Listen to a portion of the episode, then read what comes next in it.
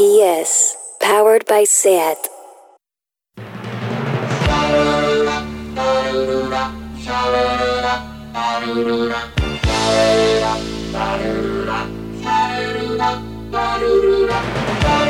Marea Nocturna con Desire de Fez, Jordi Sánchez Navarro, Xavi Sánchez Pons y Ángel Sala.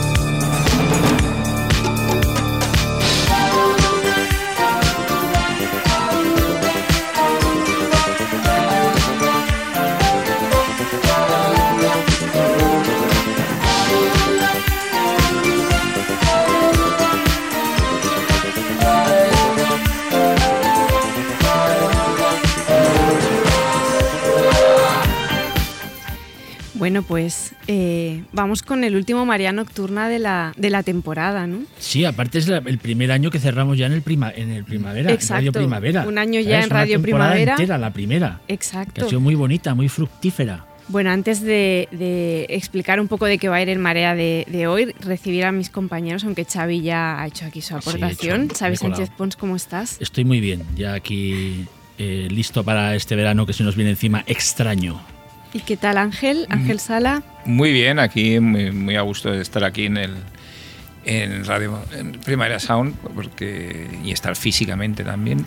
Y lo de el último programa, matízalo, es decir, De la del vera- temporada, porque tal claro. como está el Sí, sí, patio, sí. Eh, No, no, no. es decir, todo suena como podía Se ser. dispararían los rumores. El último de la temporada y volveremos tabloides. con energía renovada además. Y tengo también a Jordi. ¿Qué tal Jordi Sánchez War Navarro? ¿Cómo estás? Muy bien, aquí estoy. Está en el estudio Prado del Rey. Ahí lo tenemos uno. en Prado del Rey. Nuestro exacto. corresponsal en Madrid. En Prado Pero te vemos. Queda rollo vemos. corresponsal, Jordi, de verdad. ¿eh?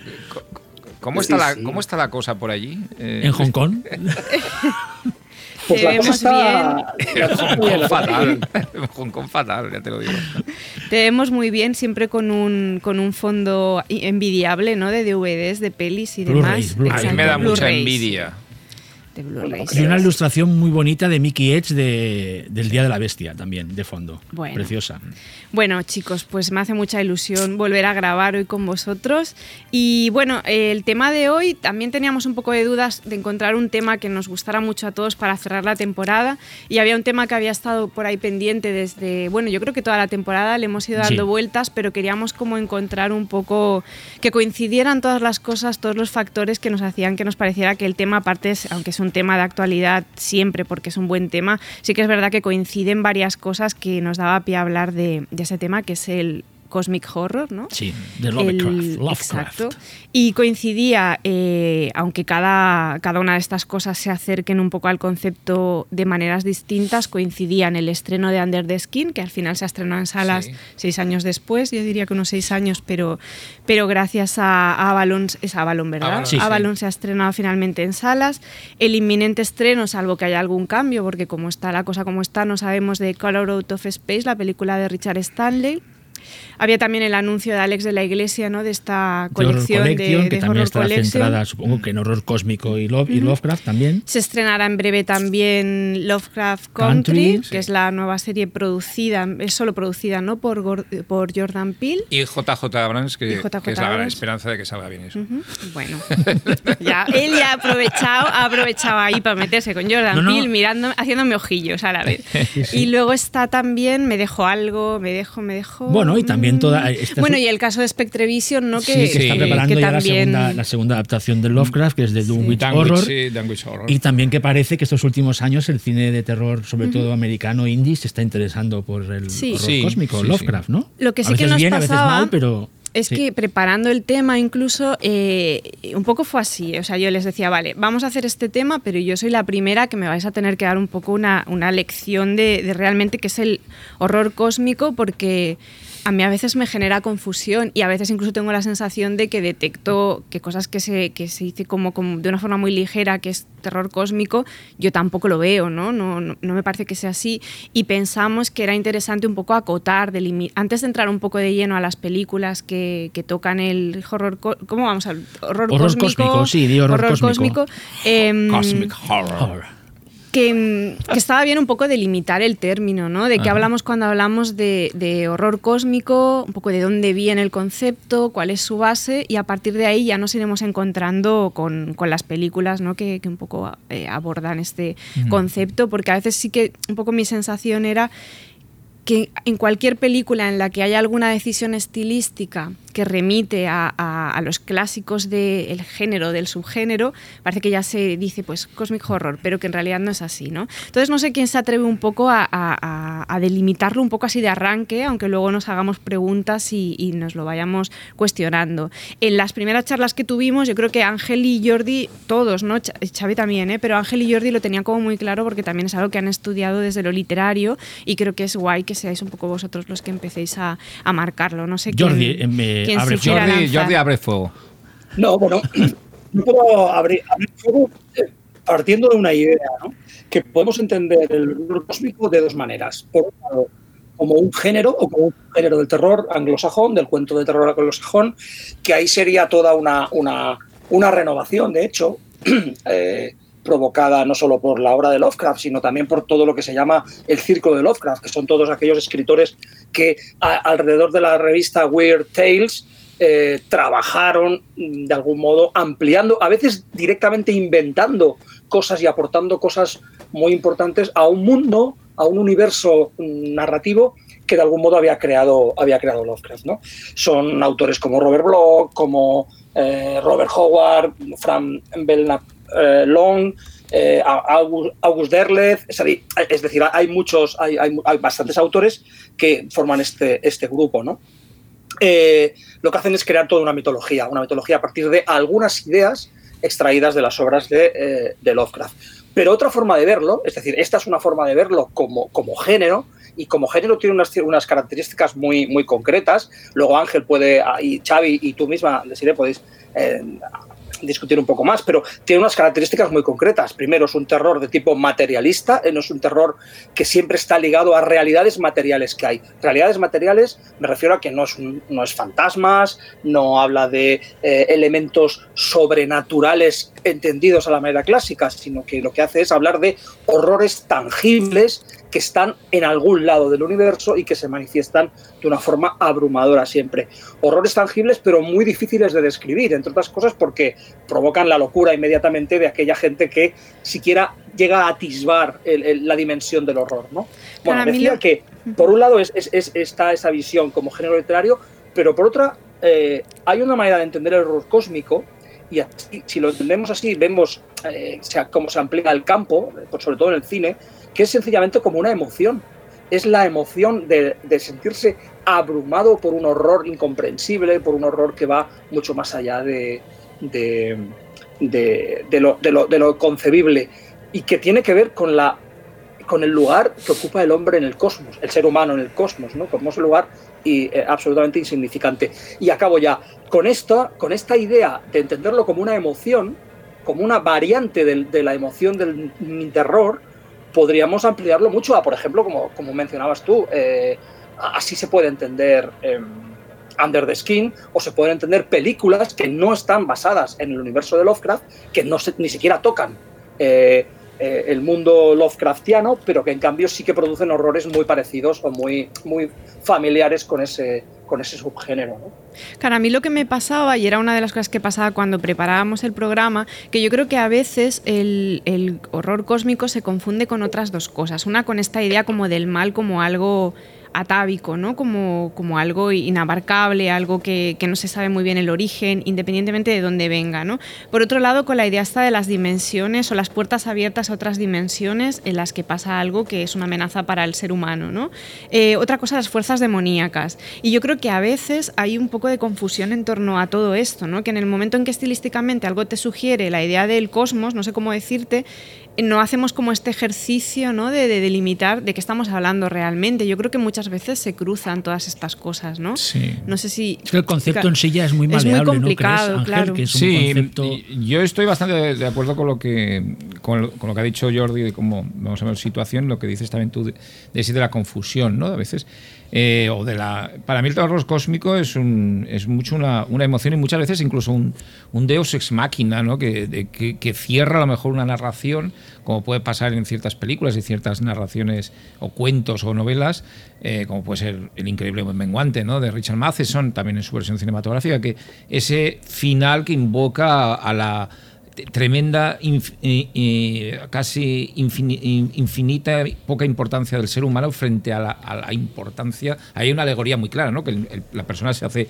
diminuta ¿no? y se da cuenta de la grandiosidad y la inabarcabilidad que tiene del universo. Pero para mí, por ejemplo, hay horror cósmico en 2001. En 2001, el viaje de Dave Bowman a través del agujero de, gusano, lo que sea aquello, y la aparición, la parte, toda la odisea final de Dave Bowman entra dentro del horror cósmico porque es incomprensible, porque el, universo en sí es incomprensible. Daros cuenta que eh, la idea, eh, cuando cambia Lovecraft, Lovecraft hacia un horror cósmico desde un goticismo heredado de, sobre todo de Alan Poe y de otros autores, es precisamente cuando entra en contacto con ciertas teorías científicas de la época que ponen de manifiesto la magnitud del universo. Y él eso le fascina, es decir, le fascina y le, provoca un, horror a una persona que era también, que tenía una especie de tendencia, no sé si a la depresión, pero sí al, a, esa, a verse un poco más eh, pequeño de lo que todavía es la, raza humana frente al universo. Y todo eso le fascina, el tema de toda la mecánica de Planck, de todos los nuevos descubrimientos del universo, que y sobre todo, también incluso Einstein, le, fascina todo eh, la teoría, las teorías de Einstein y sobre todo esa posibilidad incluso de ir adelante o atrás en el tiempo, ¿no? que plantea la teoría de la relatividad, en cierta manera. Todo eso lo mezcla y de ahí surge eh, un poco una línea de lo que hemos llamado horror cósmico. Es decir, que es un poco un, e, es lógico a veces que se mezcle con otras cosas porque esa dimensión del universo puede llevar a descubrir entidades o seres que a lo mejor son en su dimensión incomprensibles para la raza humana. ¿no? Y eso también eh, lo provoca, y ahí puede entrar pues esa que has dicho tú de la demonología. Muchas veces estos, estos seres se han identificado con demonios, ¿no? Y, ahí entraríamos un poco en ciertos mitos de Chulhu que eh, conectan con, con, los demonios, porque son seres, entidades olvidadas en el tiempo, ¿no? Eh, olvidadas que tenían un culto trascendente y que han sido olvidadas por, en, los albores del pasado. Eso mismo, es que... Entonces, bueno, hay una mezcla de cosas que... Pero yo juego mucho a la idea de emoción como ha dicho también Jordi, en, la hora de identificar el horror cósmico. Y, y, atmósfera, pura, de crear mm. atmósferas de, horror bigger, than life. Ya para acabar esta excelente introducción de Jordi y de, y de Ángel, lo que hace que el horror cósmico sea 100% Lovecraftiano es que esté relacionada con civilizaciones, a veces extraterrestres o no, perdidas ya, que han, estado en la Tierra y en otras partes del universo hace millones, bueno, miles de millones de años, esos seres ancestrales, esa fascinación con ciertas civilizaciones, por ejemplo, con Egipto, que le viene de Algernon Blackwood, esa, esa inmensidad de, una, de, unas, de unas civilizaciones que estaban muy en contacto con lo cósmico, solo hace falta verlas las, las, pirámides. Es más, si me dejas hacer un pequeño inciso, ayer, antes de ayer estaba viendo Solaris otra vez y hay un momento que uno de los que también hemos hablado de que, de que Stalker y Solaris tenían algo de horror cósmico, hay un momento que uno de los protagonistas, uno de los secundarios le dice al protagonista, es que la civilización actual ha perdido el contacto con lo cósmico. ¿No? que es una cosa que Lovecraft por eso estaba tan fascinado. Perdona, ¿Solaris de Tarkovsky o de...? De Tarkovsky. Por eso eh, eh, Lovecraft está tan obsesionado con Egipto, tiene todas estas narraciones fantásticas que tienen nombres de...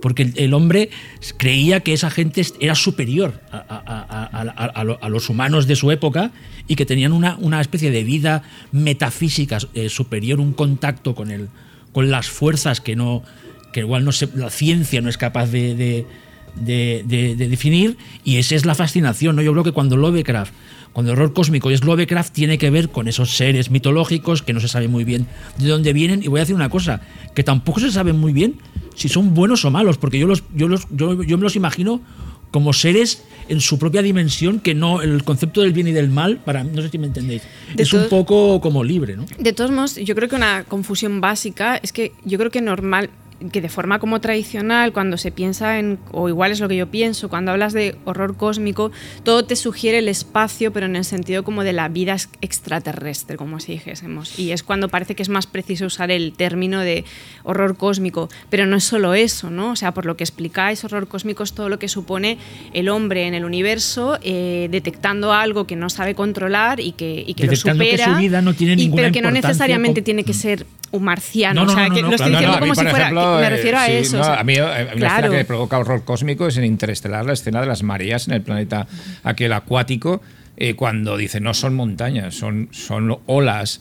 y se dan cuenta que además que estar allí más minutos de los que eh, pretendían estar es como que han pasado años, décadas en la Tierra. Eso para mí es horror cósmico. Claro, es como que en parte el eh, horror cósmico es el hombre frente al vacío de la inmensidad del cosmos y ya está. Es decir, que no necesariamente se tiene que especificar. Eh, lo que pasa es que sí que es verdad que a la que en el cine, sobre todo en el cine independiente contemporáneo, que luego hablaremos de esto de terror, a la que aparece un tentáculo, a la que aparece una puerta abierta y entra muchísima luz, a la que hay un plano del espacio exterior con el cielo estrellado, y ya de golpe hacemos como esa asociación estilística, es ¿no? normal también. No, Jordi, es una cosa más formal, ¿no? De...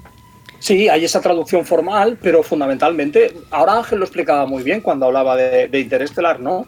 La idea es, eh, para el terror cósmico o el horror cósmico se manifiesta fundamentalmente, ya lo habéis dicho, ¿eh? en el profundo sentimiento de indefensión del ser humano ante algo abrumador completamente, ¿no? Y eso se produce en la Tierra eh, también, es decir, lo que comentaba Ángel de El increíble hombre menguante, cuando el, personaje, el protagonista del hombre o increíble hombre menguante empieza a menguar y empieza a fusionarse casi a nivel atómico con la realidad, surge ese sentimiento de indefensión. Y luego hablaremos de otra película clásica de los años 60, como El hombre con, rayos X en los ojos, en la que eh, sin, solamente es eh, incluso el horror cósmico se manifiesta a un nivel puramente perceptivo, es decir, es está en la percepción de, de las personas, sí, sí, de los protagonistas de las historias. sí, sí, sí, sí. Y aparte hay, un, hay un relato estupendo de, de Algernon Blackbook, que es una influencia para Lovecraft, que es de Descenso a Egipto, en el que una, una, uno de los protagonistas acaba, hablando eh, coloquialmente, eh, comido por el, por el pasado por el pasado increíble de Egipto. O sea, acaba comido por el, por el país, por un, por un país que ya no existe. Por una, entonces, esa idea de que él, él después, cuando va a Londres, no, va a Londres y piensa, ¿esto qué es Londres? Es insignificante. O sea, acaba con. O sea, y su voluntad es, eh, o sea, el, el, Egipto ese mitológico lo acaba consumiendo a él y, se, y, se, queda loco. O sea, pierde la cabeza, que es una cosa que hablaba Jordi de. Eh, eh, te abruma tanto ese terror que te acaba volviendo loco. O sea, los relatos de horror cósmico, los mejores de Lovecraft, algunos acaban mal, pero otros los protagonistas acaban escapando de la amenaza, pero acaban tocados absolutamente. Mm. Bueno, y que creo que, de todas las pelis de las que vamos a hablar, al final hay como el doble juego este de que por un lado es la descripción de esta amenaza, aunque a veces no se pueda concretar de una forma clara, en un caso, ni siquiera en la cosa, ¿no? Está, eh, es, es, evidente la amenaza, o sea, porque va mutando todo el rato, ¿no? Y no la acabamos de concretar, pero, pero que va por un lado la descripción de esta amenaza externa a la que está expuesta el hombre y por otro otro lado la amenaza interior, ¿no? O sea, o cómo se siente el ser humano ante esta incapacidad. yo creo que las pelis que lo hacen bien son las que saben jugar las dos cosas a la vez, ¿no? Y el caso de Under the Skin es muy, muy interesante, además que luego hablaremos porque encima está contado desde el vacío de la que viene de fuera, ¿no? O sea, que es como darle la vuelta y contarlo de una forma muy interesante.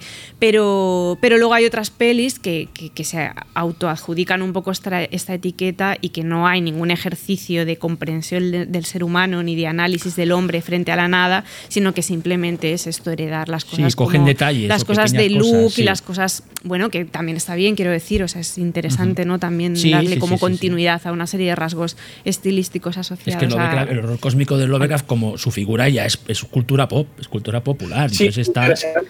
aquí es que, que realmente la, eh, Lovecraft y todos los, casi todos los seguidores de, que, amplían el universo eh, son eh, como muy prolijos en, palabras, pero parcos en, descripción de imágenes, con lo cual todo el imaginario, toda la, imaginería de ese universo, de, ese horror cósmico, se ha desarrollado en juegos de rol, en cómics, en películas, es decir, no viene directamente en portadas, obviamente, en portadas de, de revistas, de pulp, ¿no?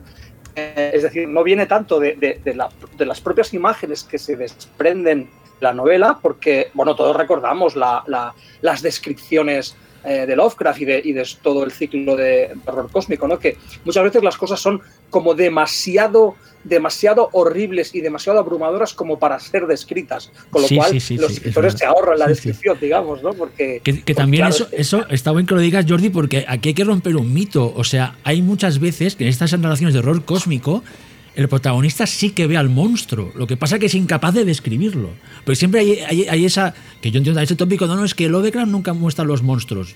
A veces sí. Lo que pasa es que no, como escapan a la inteligencia humana, no tenemos objetivos para calificar esa monstruosidad.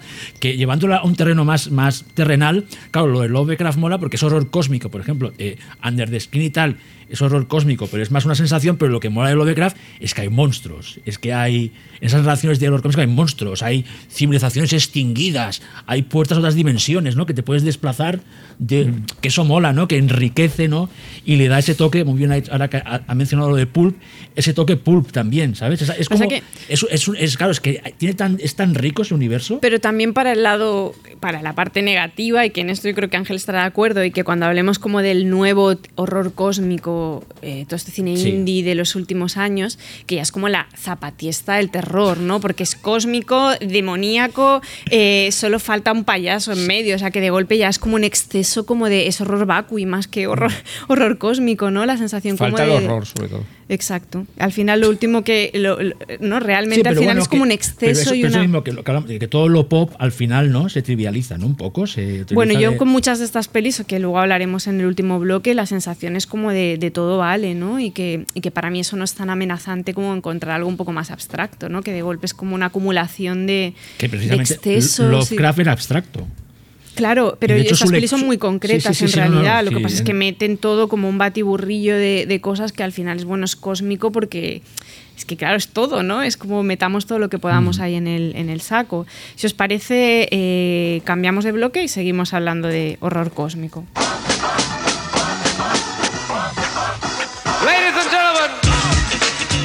Tupac, Drake, Boys in the Hood, Kendrick Lamar, El Príncipe de Bel Air, Beastie Boys, Salt and Pepper, Public Enemy, Beyoncé, The Streets. Este mes en SoFilm, la mejor revista de cine del mundo, 100 páginas dedicadas al hip hop. Hazte con tu edición coleccionista ya en kiosco.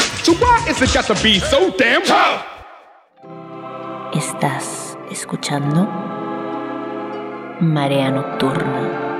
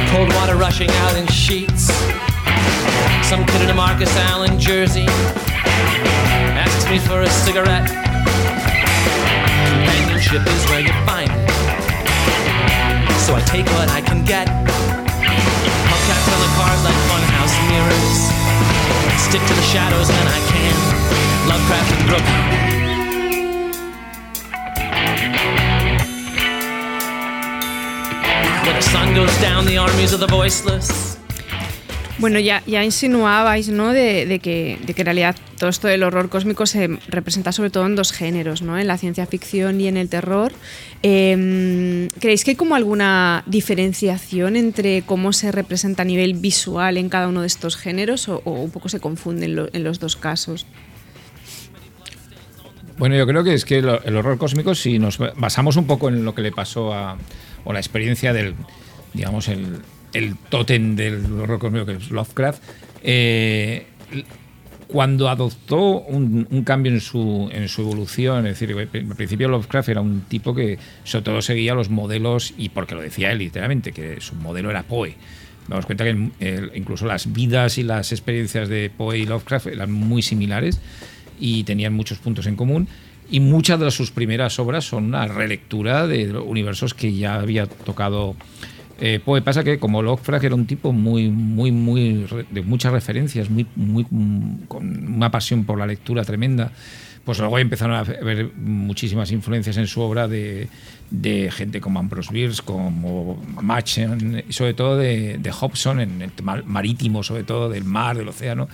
Y luego hay una persona que le fascina mucho que es Lord Dunsany, un autor maravilloso que le hace cambiar un poquito en, su, llevarse hacia un nuevo tipo de horror, que es lo que empezó a calificarse como horror cósmico. Pero realmente el cambio está en que abandona más las líneas góticas, es decir, más propias del terror, y las centra más hacia, con su también preocupación, como ya hemos dicho, por los nuevos eh, eh, ensayos científicos, toda la evolución científica de principios de siglo, o de finales del siglo y de principios del siglo XX, eh, y toda incluso la filosofía de los escépticos y los pesimistas cósmicos, como eh, Hegel o Schopenhauer, o gente que, que establecía un cierto pesimismo como actitud filosófica, empieza a cambiarlo, y de ahí sale un poco unas novelas que podíamos entenderlas ahora como más de ciencia ficción.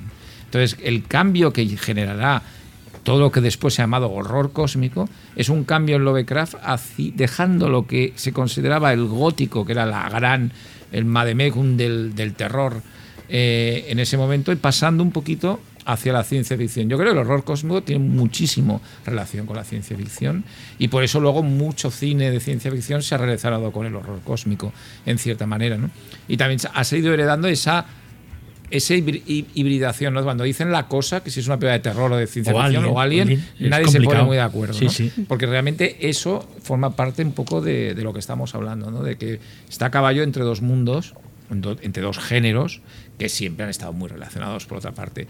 Pero nadie se atrevería a, a ciertas obras de Poe a decir que son o tienen elementos de ciencia ficción, quizá algunas sí, pero no muy pocas, pero sin embargo sí que la última parte o la segunda parte de la obra de, Lovecraft se puede considerar como incluso precedente de ciencia ficción de cierta ciencia ficción contemporánea eh, a mi modo de ver eh, que no es no sé Jordi querías decir algo. sí yo quería comentaros que mm, claro precisamente porque es que la eh, para mí es esencial, y de hecho, eh, si vamos rastreando la obra de Lovecraft, es esencial eh, el, rol de la ciencia en todo esto. Es decir, eh, el horror cósmico realmente el híbrido entre ciencia ficción y terror, por decirlo de algún modo, puesto que, fijaos, por ejemplo, en, el color que cayó del espacio, ¿no? o el color que cayó del cielo. Ahí tienen muchas, muchos títulos, ¿no? La película de Richard Stanley, que su relato ha sido traducido eh, de, varias, de varias formas. ¿no? Es justo la hibridación perfecta entre terror y ciencia ficción. Todo lo que ocurre en aquella granja es eh, una abominación mm, de terrores de todo tipo, pero de hecho eh, todo viene por un meteorito. Y cuando en el relato, por ejemplo, Lovecraft habla, hacia el final del relato de ese meteorito, dice, o, de lo que ha ocurrido ahí, dice, en términos de, de materia, me imagino que las cosas descritas por Ammi se llamarían gas, pero ese gas obedecía a unas leyes que no eran de este mundo. No era fruto de los mundos y soles que relucen en los telescopios y placas fotográficas de nuestros observatorios. No era el aliento de los cielos conocidos, bla, bla, bla, él lo explica, no es lo que la ciencia puede explicar ahora, pero es lo que la ciencia seguramente, si supiéramos suficiente, podría explicar. Y lo que podría explicar la ciencia es que existen eh, mm, deformes reinos infinitos más allá de toda naturaleza que conocemos, de reinos cuya mera existencia aturde el cerebro y nos entumece con los negros abismos extracósmicos que revela ante nuestros desorbitados ojos. Es decir, es este tipo de, de, planteamiento siempre, y siempre eh, el terror vuelve a tener una base material y esa base material es completamente inconcebible según los métodos científicos, pero solo a través de la ciencia nos podemos hacer. Es lo que, le hace, está siempre así. Siempre es esa tensión entre ciencia ficción y terror y por eso es tan apasionante, por decirlo de algún Es que además eh, el, origen del Color, of the Space es claramente una obsesión que tenía Lovecraft por los meteoritos, que él consideraba que incluso se podría viajar al pasado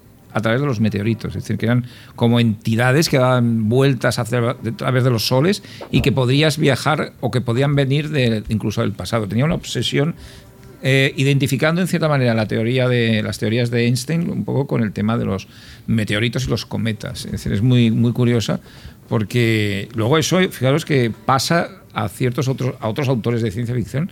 Fijaros el Colin Wilson en Los vampiros del espacio, luego convertida en Life Force que los extraterrestres o los vampiros, eh, una entidad un poco anciana, en cierta manera, viene a través de un cometa, del cometa Halley, ¿no? Es decir, eh, cómo influencia esta idea de... Pero la lectura científica en Lovecraft es fundamental. y lo que te hablas de lo, de lo de, bueno, que claro, Lovecraft es, es uno de los padres o el padre del, horror, del terror moderno. Y ya que en esa época se dedicara a mezclar ciencia ficción y terror pues imaginaos cuántos años antes que Alien y, La Cosa, ¿no? Que La Cosa sí que está basado en un relato de John B. Campbell que tiene, es un homenaje a Lovecraft, pero es, eh, la verdad es que Lovecraft fue un visionario, ¿no? Realmente, y sigue, y, por eso es tan moderno realmente, porque después de, venimos del, relato gótico de Poe, luego tenemos las historias de fantasmas de M.R. James, y, llegan antes los, antecedentes Lovecraft que ha citado Ángel, y llega, y llega él, y él, como toda esa, todas esas enseñanzas, la transforma en la novela de horror moderna. Realmente que mezcla géneros, mezcla estilos, mezcla tradiciones y lo hace muy bien. Y además con esa, esa manera, no sé si estás de acuerdo, de escribir, esa, esa ¿no? siempre se dice ¿no? Que, no, que no pone puntos y aparte, que te hace como entrar en una especie de trance. No sé qué pensáis. Bueno, ya has visto lo que me ha costado a mí leerlo. ¿Eh? eso te digo, no, no, pero, pero mola porque cuando te lees sobre todo los relatos de horror cósmico, esa manera que la prosa de Lovecraft te lleva al, ¿eh? delirio febril de la gente porque te, te, va llevando, te va llevando. Y yo creo que es muy. y, y, volviendo al principio, es, es que cuando dice Jordi, es que es una emoción. Es que el terror es eso, es emoción, es atmósfera. Hemos hablado muchas veces que a veces las películas de terror, aunque no tengan personajes bien definidos o la trama no sea muy clara, si hay una atmósfera bien creada, si hay una, emoción verdadera, da igual. Que eso Jordi, hace poco leía su reseña de Fantasma de Letterbox de, de, Don Coscarelli y hablaba precisamente de eso, ¿no?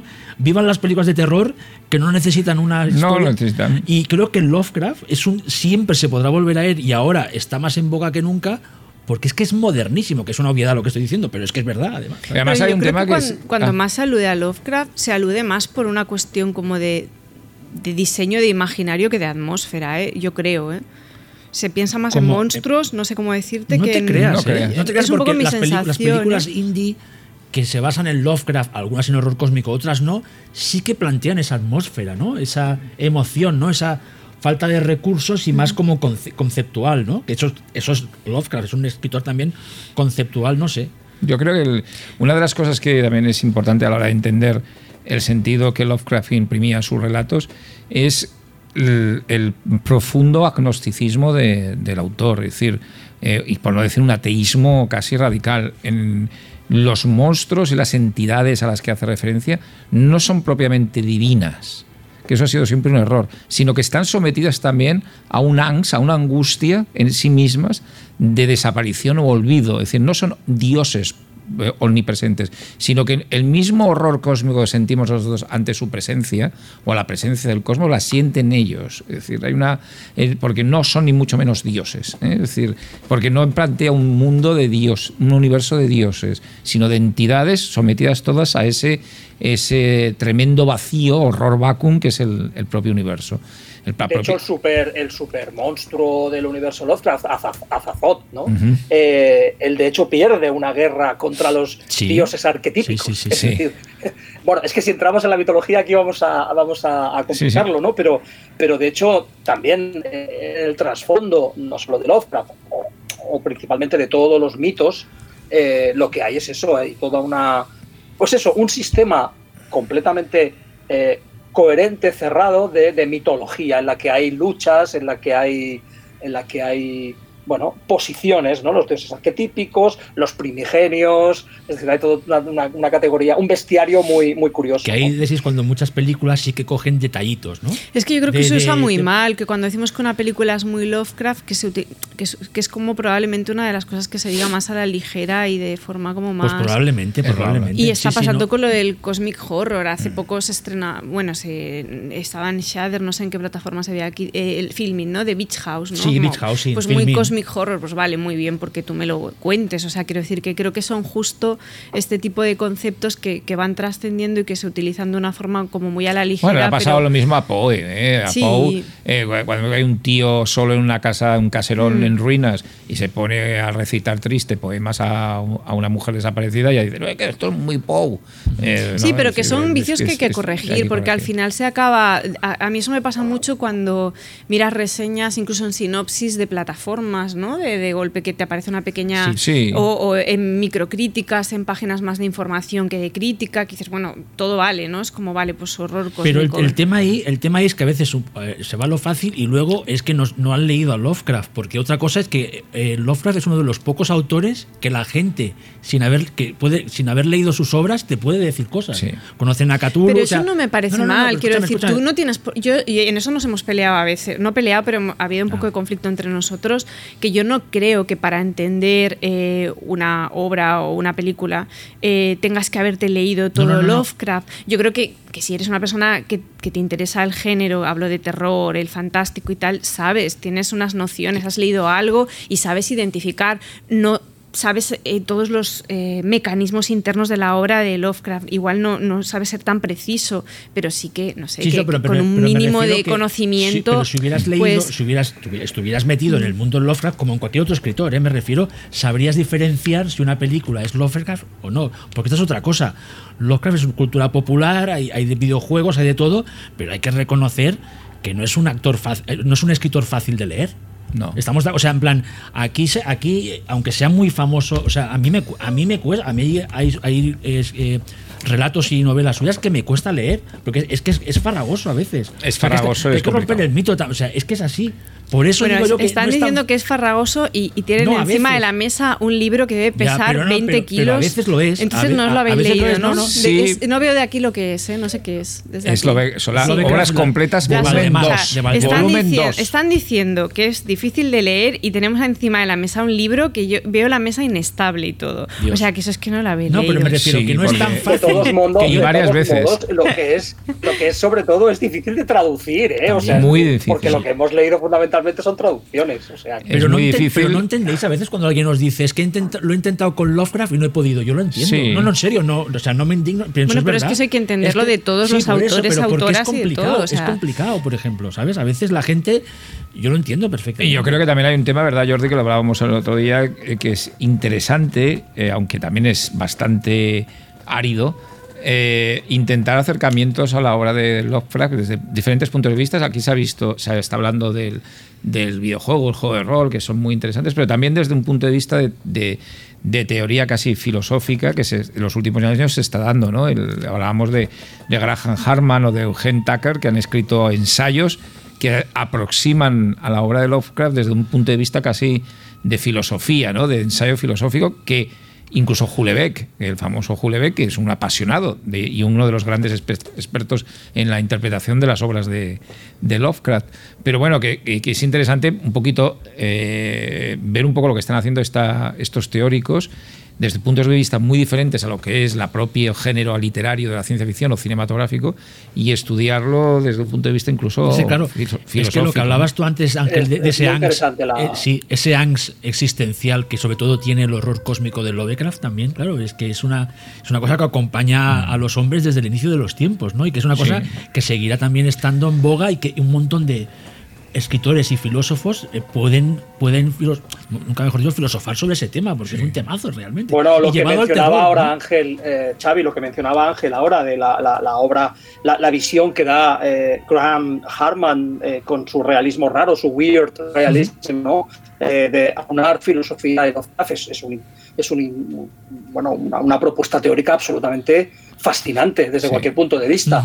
Dura, dura también, difícil, o sea, quiero decir, necesitas una- un cierto bagaje filosófico eh, y de filosofía contemporánea, además, para, para entrar de lleno, pero es fascinante la operación de, de- de juntar eh, filosofía con, con el universo temático, en este caso y, de y repito, lo que mola es que eso es de un escritor que hacía eh, eh, ciencia ficción y terror, o sea, Sí. género, y era pulp, o sea, como lo popular, ¿no? Lo- lo- lo- en la época, Weird Fictor, Weird Tales y tal, sa- sa- ha salido una cosa tan tan rica, ¿no? En, en- en interpretaciones, en, en- en películas, en juegos. Es, es alucinante, ¿no? Lo que supo crear Bueno, este- el libro de Harman comienza precisamente, el libro Realismo Raro de, Graham Realismo Harman Raro. comienza precisamente eh, reivindicando, reivindicando mm, independientemente del estilo, es decir, no, no importa lo farragoso que sea, no importa la pobreza, entre comillas, de estilo que tenga Lovecraft, eh, es su sistema, su sistema filosófico lo que es relevante, ¿no? Y eso me parece una forma de entenderlo Sí. espléndida, ¿no? Y, y bueno, y lo que comentaba Ángel de Julievec también como el gran, el gran biógrafo, una de las mm, biografías Sí, sí, sí. y de los ensayos biográficos más, más potentes que se han hecho sobre, sobre la figura del escritor, ¿no? Entonces, bueno, es, no deja de ser una, una- una figura que fascina a mucha gente y a muchos niveles. Sí. Vamos a ir de lleno ya a las pelis. Venga. ¿Vale? Nos- Uy, qué, venga, qué cara cambiamos ha de bloque. de jefa. He puesto cara de jefa. sí. Qué miedo. En ¿Has este momento estamos con horror cósmico provocado por decir. Por mí. La jefa Por dice que nuestra, separado. nuestra pequeñez, ¿no? Yo, soy la- yo soy la- yo ahora soy la inmensidad y vosotros callaos un poco ya. Callaos un poco ya que vamos a entrar directamente en las pelis. Estás, escuchando, Radio Primavera Sound. RPS. Si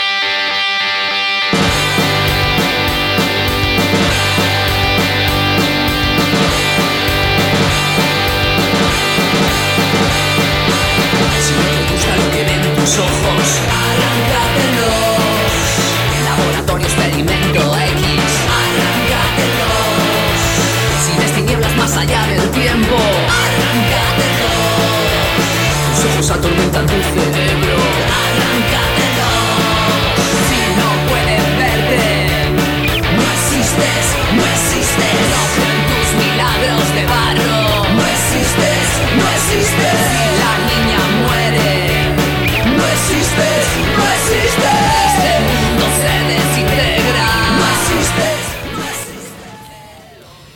Bueno, pues vamos a entrar de lleno en las pelis. Que otra cosa que nos pasó es que tampoco hay tantas realmente que pudiéramos meter. puro, pocas, Exacto. No sé, eh, las primeras que, que metimos que nos generaban, no dudas, pero sí que nos lo abordaban de una forma frontal o de la forma como más aparente, ¿no? Eh, eran El hombre con rayos X en los ojos, fue una de las primeras de las que decidimos hablar, y Quatermass and the Pit. Luego ya nos iríamos a, a- a la cosa que, bueno, a alguien que ya es el 79. Eh, no sé, de estas dos, ¿quién se, quién se lanza? Jordi, el hombre Jordi, Yo me, me quedo sí. con Quatermass. Venga. Perfecto. No, el hombre con rayos X en los ojos. Realmente podemos, podemos reducirla a, a- a una, a una escena, el horror cósmico. Pero sin embargo, en esa escena, o en dos escenas, es tan poderoso, es tan poderoso el sentimiento de horror cósmico que yo creo que es uno de los grandes referentes de- del género, ¿no? Eh, me refiero a, a- fundamentalmente a dos escenas. Eh, la primera es aquella en la que el personaje del James eh, el, personaje de Ray Millan, ya empieza a, a- a ver, a percibir eh, una ciudad bajo las estructuras, ¿no? Y él los va explicando. En ese, en ese sentido, adopta un rol de un, de un narrador muy Lovecraft, un narrador eh, que tiene una percepción que va mucho más allá de la comprensión, ¿no? Y nos habla de que percibe una ciudad, eh, una ciudad anterior a la existencia, ¿no? Luego hay otro momento interesantísimo que es hacia el final de la película, como sabéis, eh, el personaje ya completamente desesperado entra en una, en una carpa, en, en- una especie de, bueno, no es una iglesia exactamente, pero sí, es una iglesia en la que un predicador está dando su sermón allí y él eh, le dicen, le dicen, ¿de, de dónde vienes? ¿Qué te pasa? ¿Qué, ¿Cómo estás? ¿no? Y, y, y Raimi, el personaje de James eh, dice, he visto oscuridades que van más allá del propio tiempo y más allá de la oscuridad, una luz que brilla y cambia. Y en el centro del universo, el ojo que nos ve a todos. Esa frase, que solo es una frase, o dos frases, es la esencia del horror cósmico. Totalmente. Eh, y es está verdad. en una película de Roger Corman, que además es muy pop, con esa música del ex Baxter y tal, y con los personajes bailando twist, ¿no? Es decir, es una película deliciosa en muchos niveles, tremendamente trágica y nihilista hacia el final, y que tiene esos dos momentos, esencialmente ese previo al final, al desenlace, que son de puro horror cósmico. Por tanto, si alguien quiere entender lo que es un narrador Lovecraftiano, un narrador construido según el esquema de los personajes de Lovecraft, que vea esa escena, bueno, que vea toda la película, que no es muy larga, y que vea esa escena del hombre con rayos X en los ojos.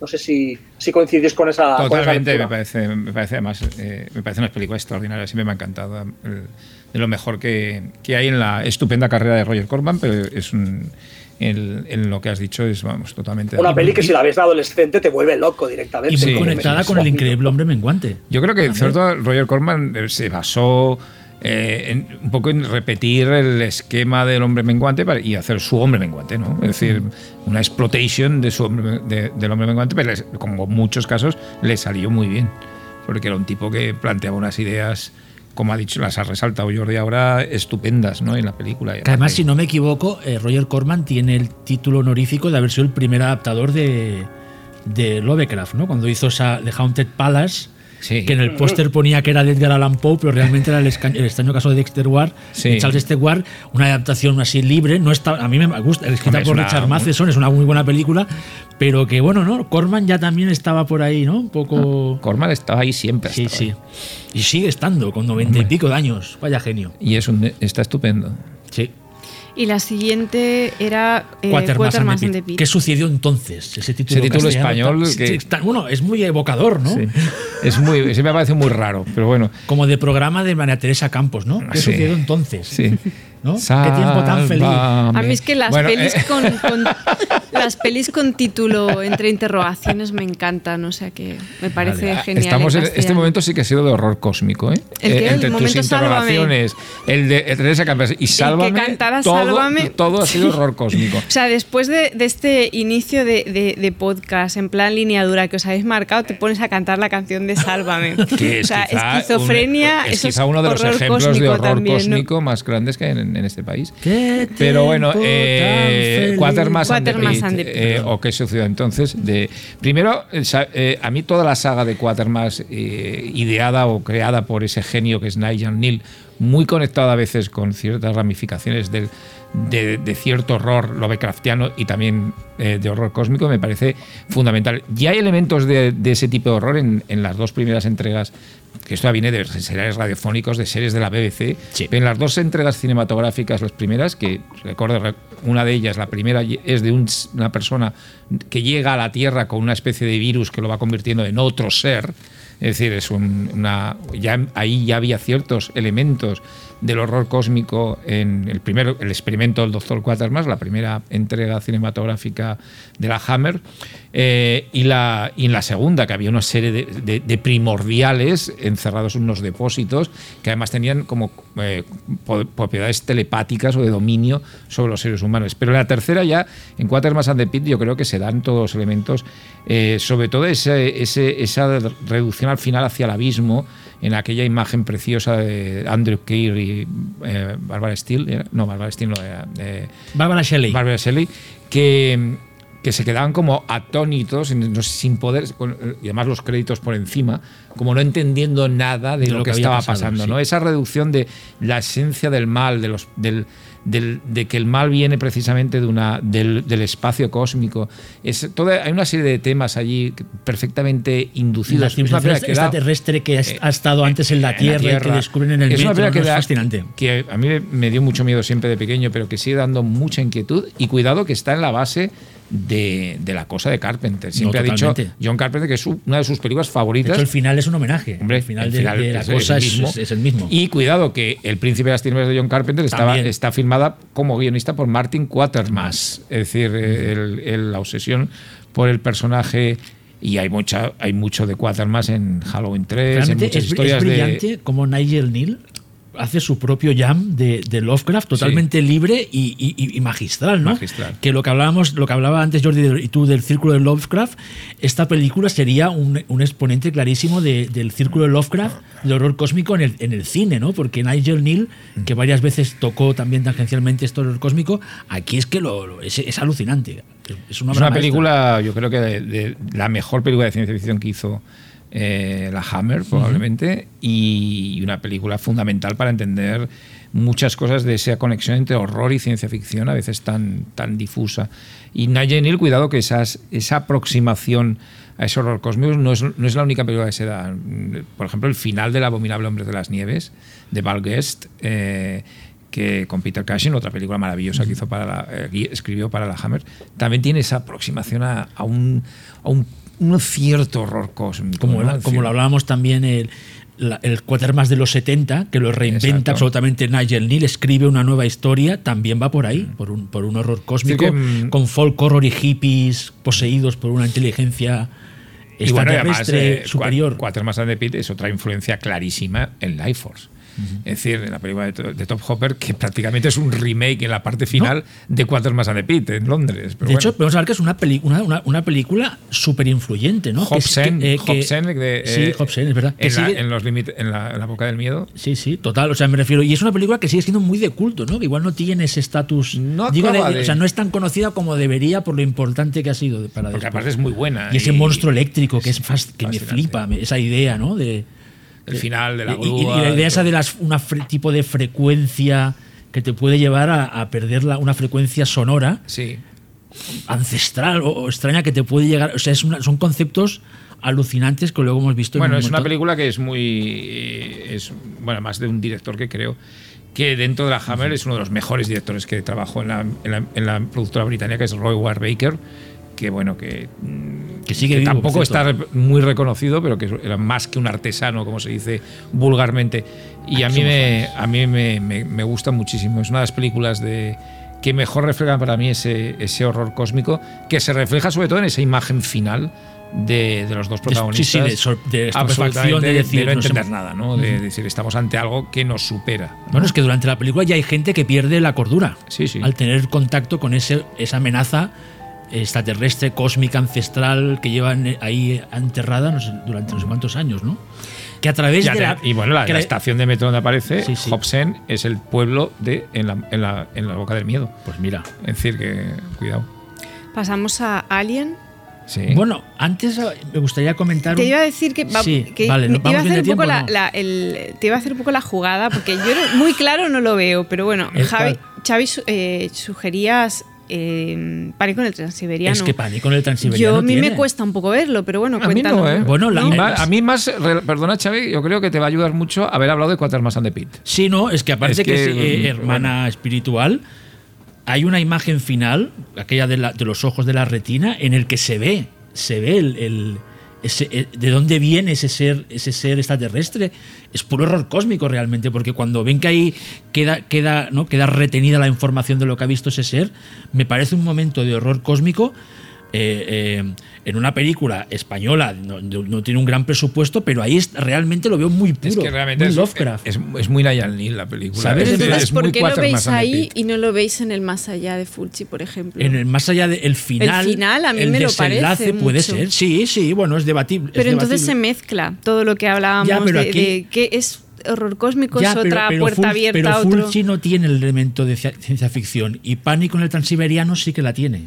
Porque Sí. es un extraterrestre que lo Esto encuentran congelado. Y además de. de- perdona, Xavi. Sí, sí, sí, eh, habla Jordi, perdona. No, que además de ser un extraterrestre, tiene el elemento de ciencia ficción, pero es que además tiene el elemento de ciencia. Es decir, Sí, sí, sí, en, sí. eh, eh, Los Saxton, autores, son Lee, científicos. En, en el, en el Pánico en el Transiberiano es un antropólogo, es una misión científica, es muy Lovecraft en ese aspecto, ¿no? Es- ese, ese, ese elemento de la ciencia es esencial.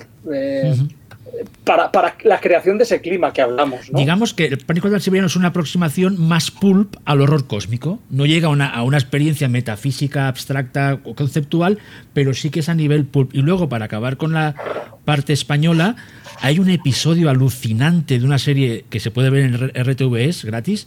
eh, de palabras cruzadas, se llama La Puerta de Juan José Plans, que es el- el- eh, uno de los el Chicho Ibáñez Serrador de, de- de la radio española y es fascinante. Es, una, es la típica historia de horror cósmico de esas per- unas personas normales que descubren que en el sótano de su casa hay una puerta que está conectada con un universo paralelo, que hay unas criaturas eh, monstruosas que lógicamente las, las superan de todas las maneras.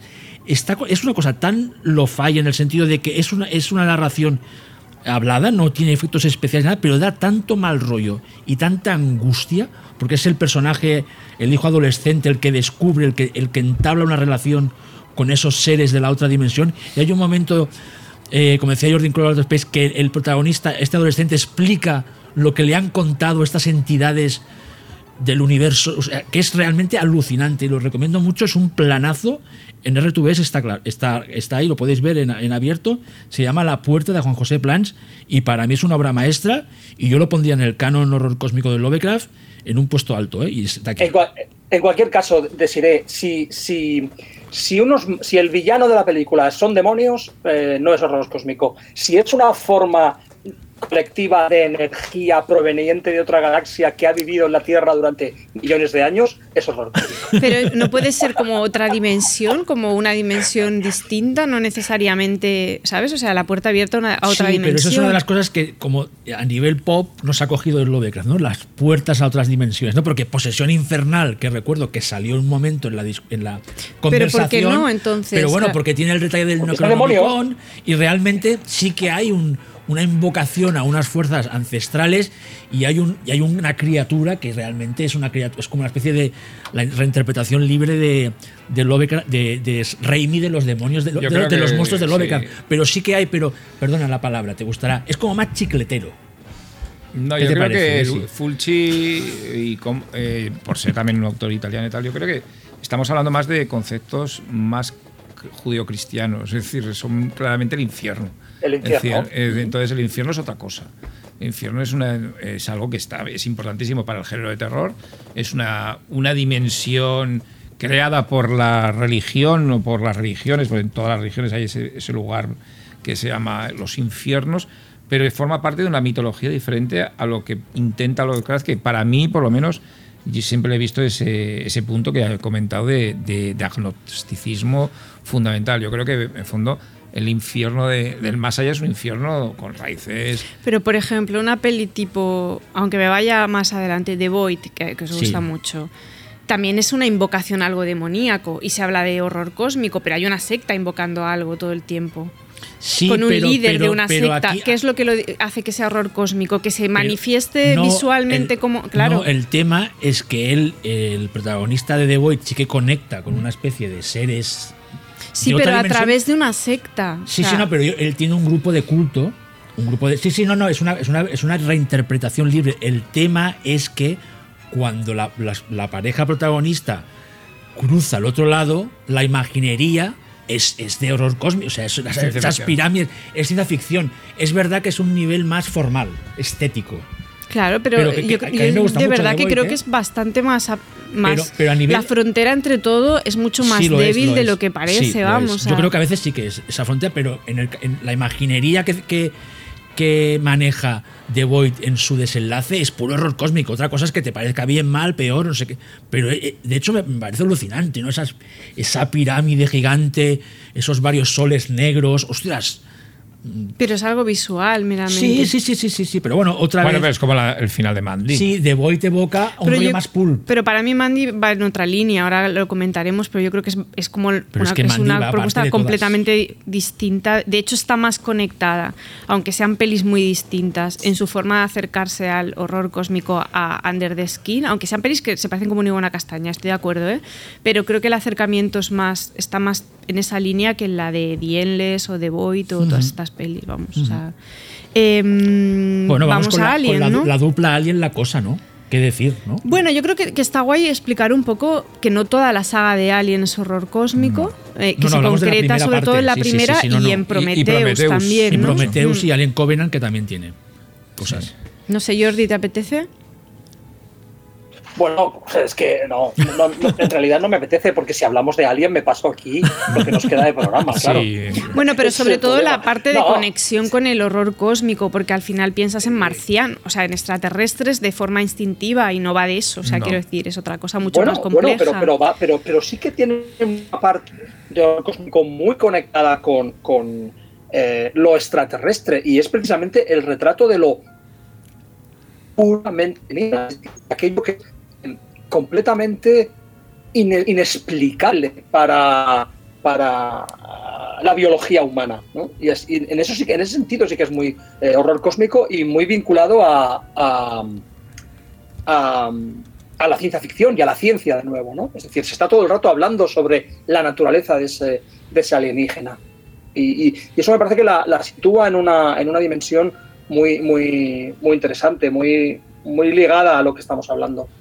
Sí, yo creo que también, y luego sobre todo esa, esa primera parte de la película, en eh, el descubrimiento de esa nave que, bueno, que, que im- implica una tecnología, implica unos conocimientos, una, una historia que luego se cuenta un poco en Prometheus, ¿no? De lo que hay detrás eh, de esa civilización casi de, de- de dioses, de, de semi- o de creadores o de demiurgos. Bueno, ahí está un poquito en toda esa, esa parte, incluso la llegada en Prometheus de la nave en aquellas eh, en aquella especie de, de avenida con los aquella especie de pirámides, ¿no? Vuelven a estar las pirámides, los templos, aquellos que se- donde en uno de ellos se meten y encuentran todo lo que hay dentro.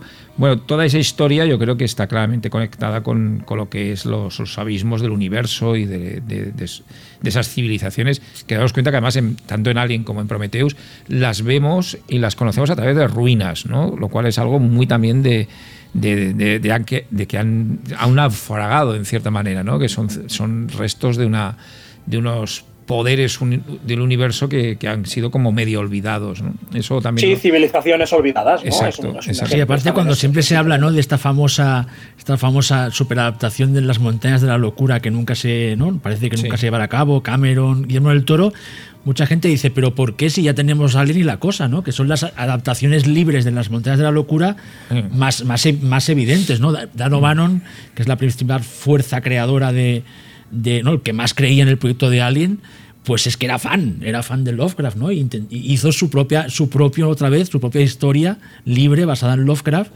De que claro, es que es evidente cuando el, el Space Jockey y toda esa sensación, que eso no lo hemos hablado eh, todavía, que es también eh, Lovecraft, el horror cósmico también lo, utilizaba también esa grandiosidad, ese sentido de la maravilla, aunque sea de lo, que da miedo, ¿no? Pero de, las montañas de la locura, cuando el protagonista se pasea por esa ciudad subterránea y ve los capiteles, está alucinado realmente. Está aterrado, pero a la vez tiene como la belleza de ver esa. Es, es bellísimo, ¿no? Es, como queda, queda alucinante. Eh, la escena cuando entran ahí y está el Space Jockey es, es maravilloso, es un sentido de la maravilla, extraño, raro, oscuro, pero que eso es una cosa mucho muy que estaba que estaba Lovecraft, que luego la cosa, esa escena la podríamos decir que es cuando ellos rodean La nave. esa nave espacial que es gigante, que yo siempre he pensado que eso es como, es, bueno, que es evidente ¿eh? que es en las montañas de la locura también, pero es ese, mo- es- ese momento del hombre que descubre una nave espacial que, le, que se queda lelo, ¿no? De lo grande que de, no somos nada, ¿no? Aparte hace un plano, ¿no? Sí, Con sí. ellos ahí que, que, te, que te das cuenta de lo pequeños que son comparados con la nave espacial, ¿no? Que me parece una manera muy bonita, ¿no? De homenajear Sí, ese- además- esa emoción que, que- explica Lovecraft en los motivos de locura de quedarte alucinado ante la belleza de, de esas cosas que se te escapan a, a, tu, razón de, de, humano, ¿no? Más en la cosa hay un, un tema muy interesante que es o una ambientación que es todo el tema del, del hielo, del, del, lugar que está cubierto por hielo, que cuando ahora nos van diciendo que en la Antártida, por ejemplo, se sabe que en tiempos pues hubo una incluso selvas y, y, y que luego se cubrió de hielo, que era un continente y es un continente que no es un océano, realmente es un continente con tierra. Eh, bueno, esa, esa, posibilidad de que debajo de esas capas de hielo haya, eh, pues esa, esa idea tan de horror cósmico de mm, entidades olvidadas por el tiempo y por el espacio y han quedado ahí y que un día salgan a la superficie, que es lo de la cosa. Y luego en la cosa hay una cosa más importante. Eh, hay, hay, algo muy, muy, muy aterrador, es la propia naturaleza del, eh, del, del, bicho, ¿no? del, del, del, extraterrestre o de la entidad que no tiene forma, ¿no? y que realmente en, en, ningún momento de la película estamos viendo la forma la, del, del, extraterrestre, porque es una entidad que absorbe formas, porque tiene una necesidad de encontrar formas, es un parásito de formas, ¿no? Porque realmente ese horror vacuum de que no tiene una forma. Pero que eso es muy Lovecraft, es un, un, sí, un monstruo que no, puede, no puedes definir, porque sí. es, en este caso cada vez es diferente, no sabes la forma que va a tener, que eso que mola como sí, sí, eh, digas, No, precisamente Xavi, lo que es interesante que eso se conecte con una de las modernas de las que vamos a hablar eh, porque está porque está de actualidad, como Sanders de Skin, ¿no? Es decir, eh, es interesante también eso, como, como esas algunas cuantas películas a lo largo de la historia que lo que intentan es plantear la, la, lo alienígena extremo, es decir, aquello que no se parece en, en absoluto, para nada, a, a, la biología nuestra, ¿no? Ya, pero nosotros para... entendemos como un ser humano, como vivo. Total, pero para mí lo interesante y lo que hace que para mí la cosa, y creo que puedo asociarlo por aquí con En la boca del miedo, que a mí la cosa es como una peli que, que es muy conocida, que todo el mundo tiene muy por la mano, pero que yo recomiendo mucho sobre todo a los alumnos más jóvenes, porque es una peli que cuando la ves por primera vez te cruza los cables por completo, pero que yo creo que el aporte que hace en la cosa y que hace en la boca del miedo de una forma un poco distinta es esta idea de cómo el miedo a, algo desconocido y, al exponerte a algo que no puedes abordar te hace convertirte en tu peor enemigo. O sea, que de golpe hay como un doble juego, ¿no? Por un lado es el miedo a esta inmensidad y por otro lado es miedo a ti mismo, ¿no? A tu propia identidad y a ver en qué te puedes eh, transformar en el proceso por luchar contra eso, que es algo que luego desarrollará Mandy también en, sí. en que hablaremos de ella luego más adelante, ¿no? Que son pelis que el ser humano ante algo que no puede controlar, una fuerza mayor que viene que es él ante la inmensidad del cosmos y algo que es incapaz de descifrar, tiene también que lidiar contra sí mismo, ¿no? no y la cosa va de eso de, todo el de, tiempo. De hecho, en la, en la cosa, claro. el tema, el, lo que, aparte de los efectos especiales y lo que quieras, lo que te hace volver a la película es como en esa estación, estación de la Antártida, en el que llevan meses conviviendo y se conocen todos al dedillo, a, a, a través de, gracias a esta, bueno, no gracias, pero debido a esta amenaza alienígena empieza la desconfianza entre amigos, ¿no? Claro, pero no es simplemente un infierno que viven. Sí, pero sí, no, no, es un relato de supervivencia. O sea, lo normal no, en estos casos es como el ser humano ante lo desconocido reacciona de forma imprevisible. No, va mucho más allá. O sea, se vuelve una cosa muy metalingüística y muy metafísica. La, o, sea, de golpe el, el es el miedo... ser humano expuesto a algo que no puede controlar y expuesto a sí mismo. Y que no puede confiar ni en sus compañeros ni en él mismo. Porque sí, pero que no, eso no es pero, decir, pero que lo lleva a un nivel, que son pelis que lo llevan a un nivel mucho Totalmente, más sofisticado, sí. que no es, sí, no es viven, ¿sabes? No es como, ah, nos vamos a comer unos a otros, o sea, va de una cosa completamente distinta, o sea, va de, de golpe cómo te conviertes en alguien desconocido para ti mismo, que es algo que la boca del miedo ya lo lleva y encima Al lo lleva a un nivel de la escritura, literario, metalingüístico muy guay, ¿no? Porque nos toca muy de cerca, pero que creo que la particularidad de estas pelis es esa, ¿no? Que le dan ese giro. Totalmente. O sea, es como grandes además... creadores que aportan su, su granito de arena, ¿no? Que son capaces de en su obra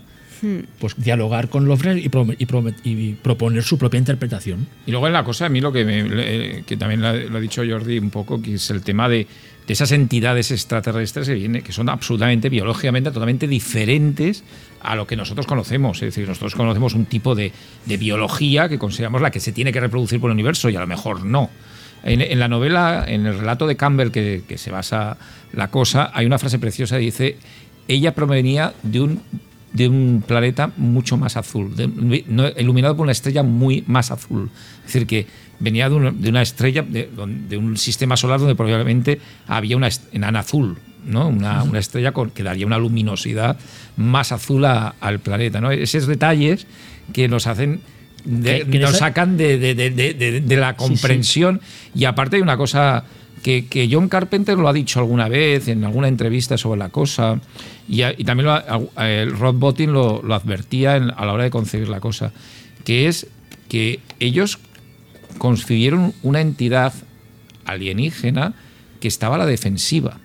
Es decir, que el, el- el- el haber sacado de, de esa congelación de siglos a la cosa eh, se conseguía como una, una agresión. Estaba todo el rato a la defensiva buscando una forma, pues lo sacan de ese, de ese letargo, que, lo- que la cosa en el fondo solo hace defenderse. Es decir, eso hace un poco pensar en que también está aterrorizada. Por lo que eh, por- es otra forma de terror cósmico por parte de la entidad que teóricamente es la agresora. Es decir, para Rod Bottin y Carpenter, aparte de que la consideraban curiosamente femenina, es decir, que ahí hay otra lectura, de que pusieron a todo hombres precisamente porque la, la entidad tiene un carácter claramente, claramente femenino o ma- eh, de reproductor. Eh, y hay, hay muchas im- imágenes que, re- que recuerdan vaginas dentadas, el- la escena misma famosa Sí, del sí, doctor. sí.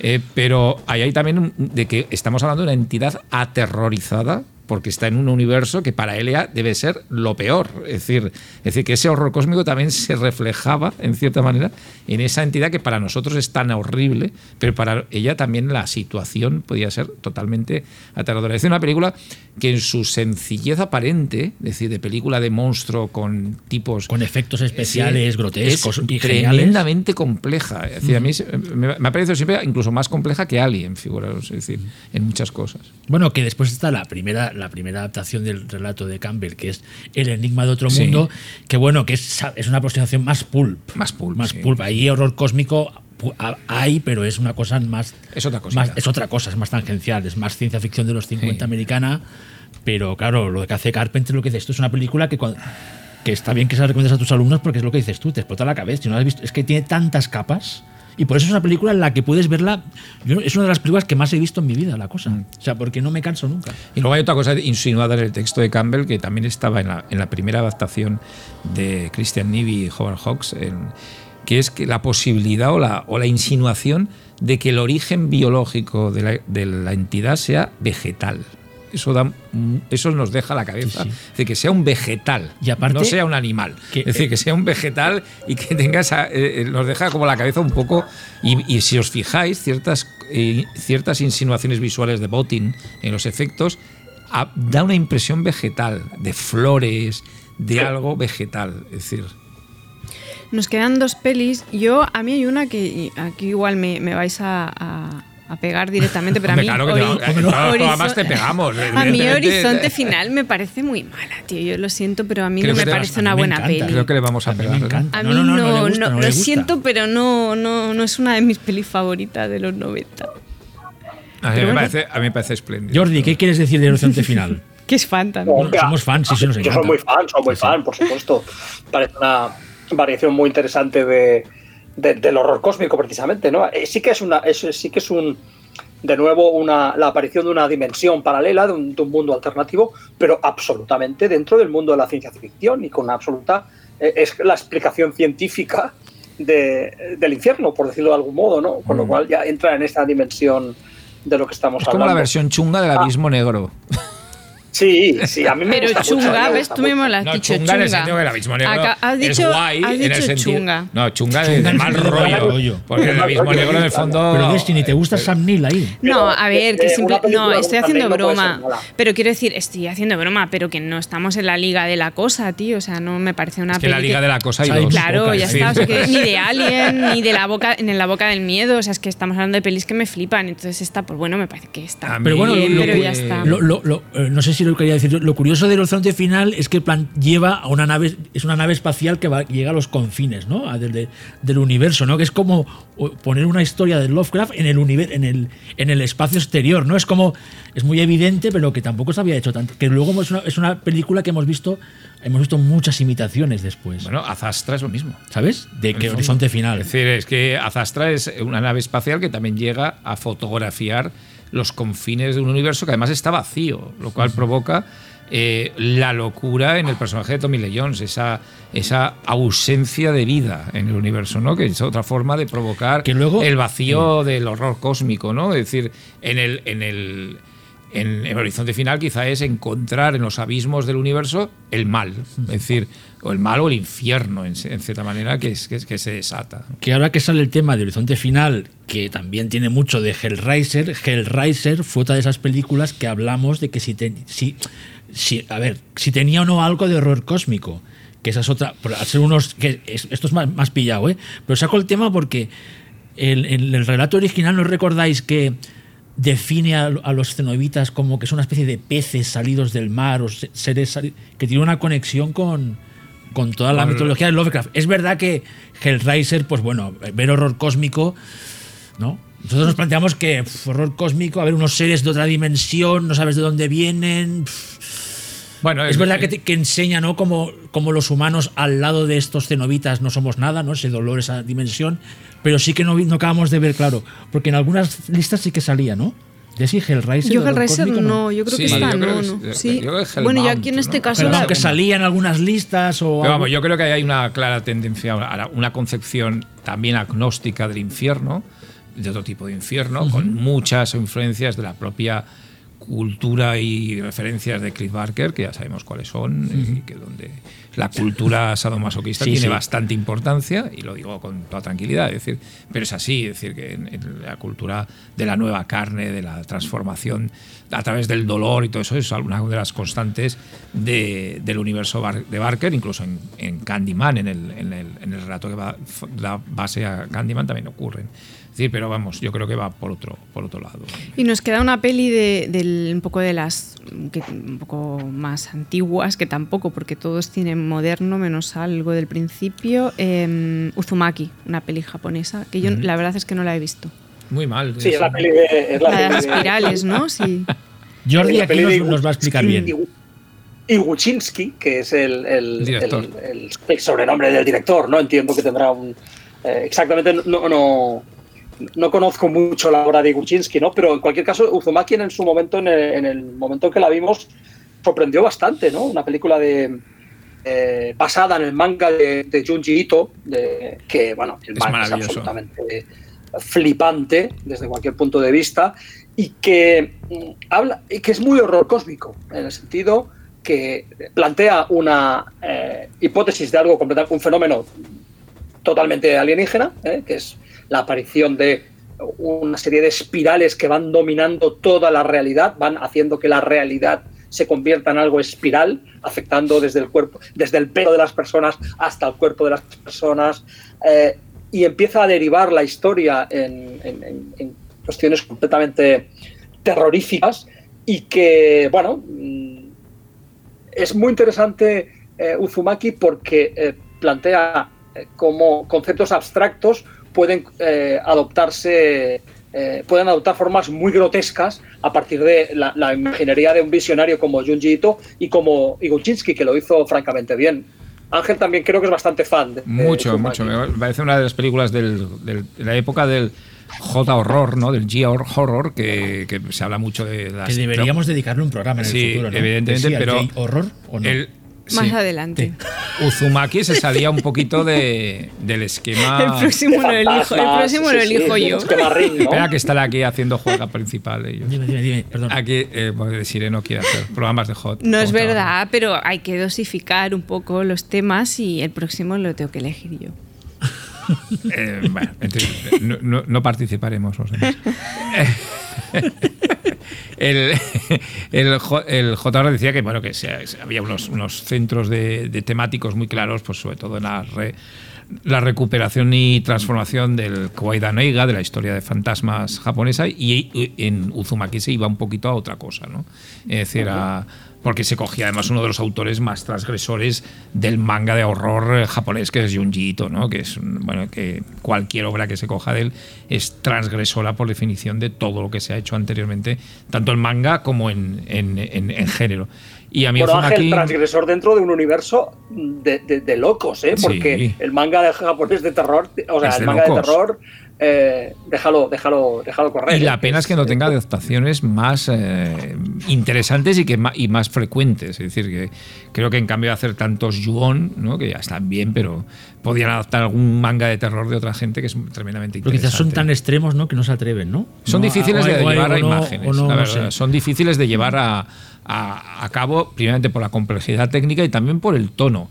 Es decir, porque pueden caer muy fácilmente en el ridículo, ¿no? Es decir, en una cosa poco... in- y, se- hay- y, y Guchinsky en este caso sí que lo hace bien, es una imaginería muy potente y pues una película que desgraciadamente no, no tuvo mucha repercusión fuera de, fuera de Japón. Eh, Pero te gustaría, ¿eh? Decir, ¿eh? Yo creo que te gustaría. Sí, porque No, es tiene- de estas que tengo hay- hay un pendientes, pero director no la he visto nunca. de verdad de crear una imaginería brutalmente macabra a partir de lo abstracto. Es una película muy interesante. es muy el interesante. manga, por supuesto, es una obra maestra. Pues venga, paso el separador y vamos a las, a más, las más actuales. Aquí no salimos daño, ¿no? Las actuales. Marea nocturna.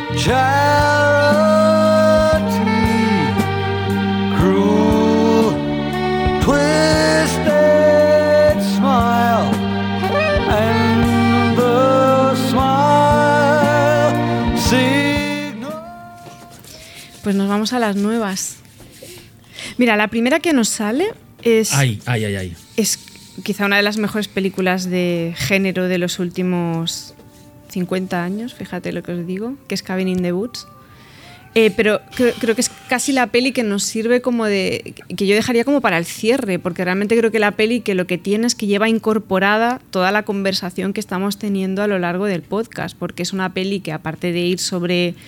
Aparte de ser una película de género, es una película sobre los mecanismos del propio género, sobre cómo se determinan, cómo se delimitan, cómo se ejecutan, cómo se ponen en cuestionamiento. Y yo creo que es una peli que justo es un poco la representación visual de, de la conversación que, o sea, o de cualquier conversación en la línea de la que estamos teniendo ahora, ¿no? Sobre qué es horror cósmico, qué no es hor- horror cósmico, qué es ficción, qué no lo es. O sea, es una peli que todo el rato va dialogando en torno a, a cómo delimitarlo todo, los géneros, los conceptos, el propio género en sí mismo, con lo que Sí, sí. casi que es una peli que, que es como la que Sí, sí, no, no, cierra, ¿no? Es que se El- podría hacer un el- programa entero de, de el la el podcast, bosque. ¿no? Sí, a ver, yo, a ver, yo no, yo no diría que es la mejor película de los 50 años. No he dicho eso.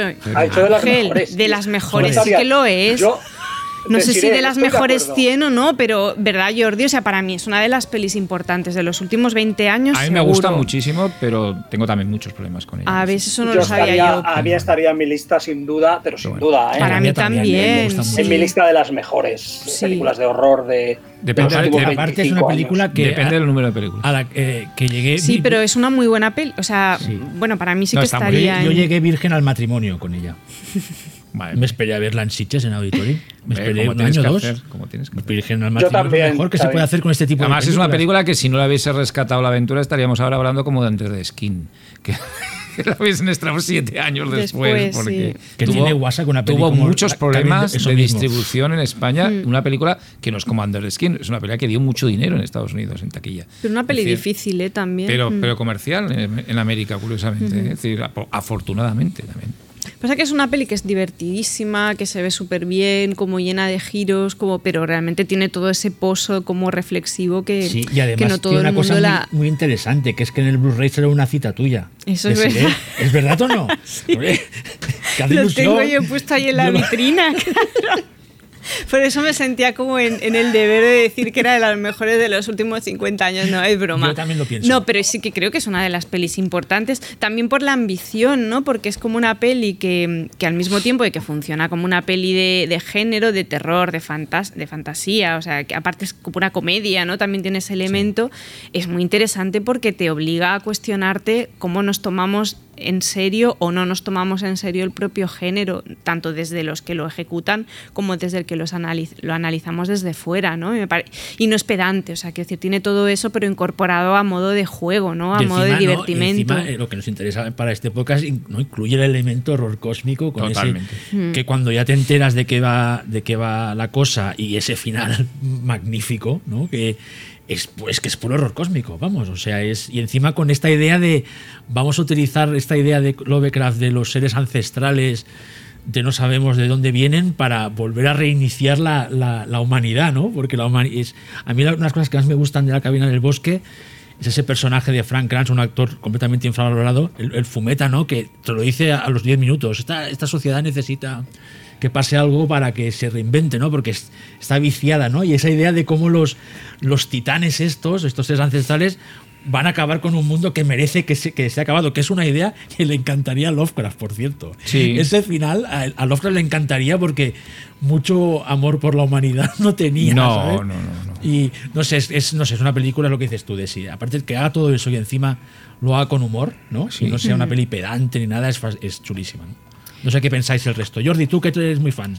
No, no, eh, estoy, completa- estoy totalmente de acuerdo con lo que, con lo que has comentado. No, no, hay poco que añadir, ¿no? Porque también creo que podríamos dedicarle un programa entero a, o, o una serie de podcast dedicados a Cabin in the Woods. Y yo he de decir que tengo el, de- el Blu-ray americano, con lo Pues muy No mal, tengo. porque lo, mejor de la Uy, peli uy, es la escena que ha dicho Xavi y mi cita en Hostia, el Blu-ray español. Hostia, yo también. Tú también. Madre de Dios. Ay, de claro, verdad, como, eh, tardó tanto en estrenarse, yo ahora me hay que, compré el, ahora el con americano. Desiree porque Pues- no tengo su cita y con los amigos de la aventura. Pues muy mal, ¿eh? Porque eso tendríais, es de las que tenéis que tener así en la Pero, vitrina, ver, pero, Desi, puesta como... Para ti es horror cósmico, ¿verdad? La cabina del bosque. Hombre, Para mí ¿tú qué tiene una parte de horror Vale, vale. Hombre, cósmico, sí. sí. Ah, pero la, cabina del, el- la cabaña en el bosque, que es el La título. cabaña, del otro. perdón, la cabaña del bosque. Aquí, Cabin in the en- Woods. The Cabin in the Woods es una, una recensión de todo el género, es decir, de todo. Es decir, desde el- las películas de, de cabañas en el bosque como Posesión Infernal, slasher, zombies, todo está ahí metido. Pero aparte hay una reflexión, sobre todo en la parte final, sobre lo que ha dicho Desiree, sobre los mecanismos de la ficción genérica absolutamente brillante. Y lo que estoy totalmente de acuerdo es que no es nada pedante. No, eso Algo- es lo que la esta salva, película la claro. hubiesen hecho otros, no voy a decir quiénes, eh, hoy en día, aparte de no salir ni un nada y aburrirnos durante dos horas, hubiese sido totalmente pretenciosa. Y lo que consigue Josh Whedon tiene- es eh, y- hacer una película divertida.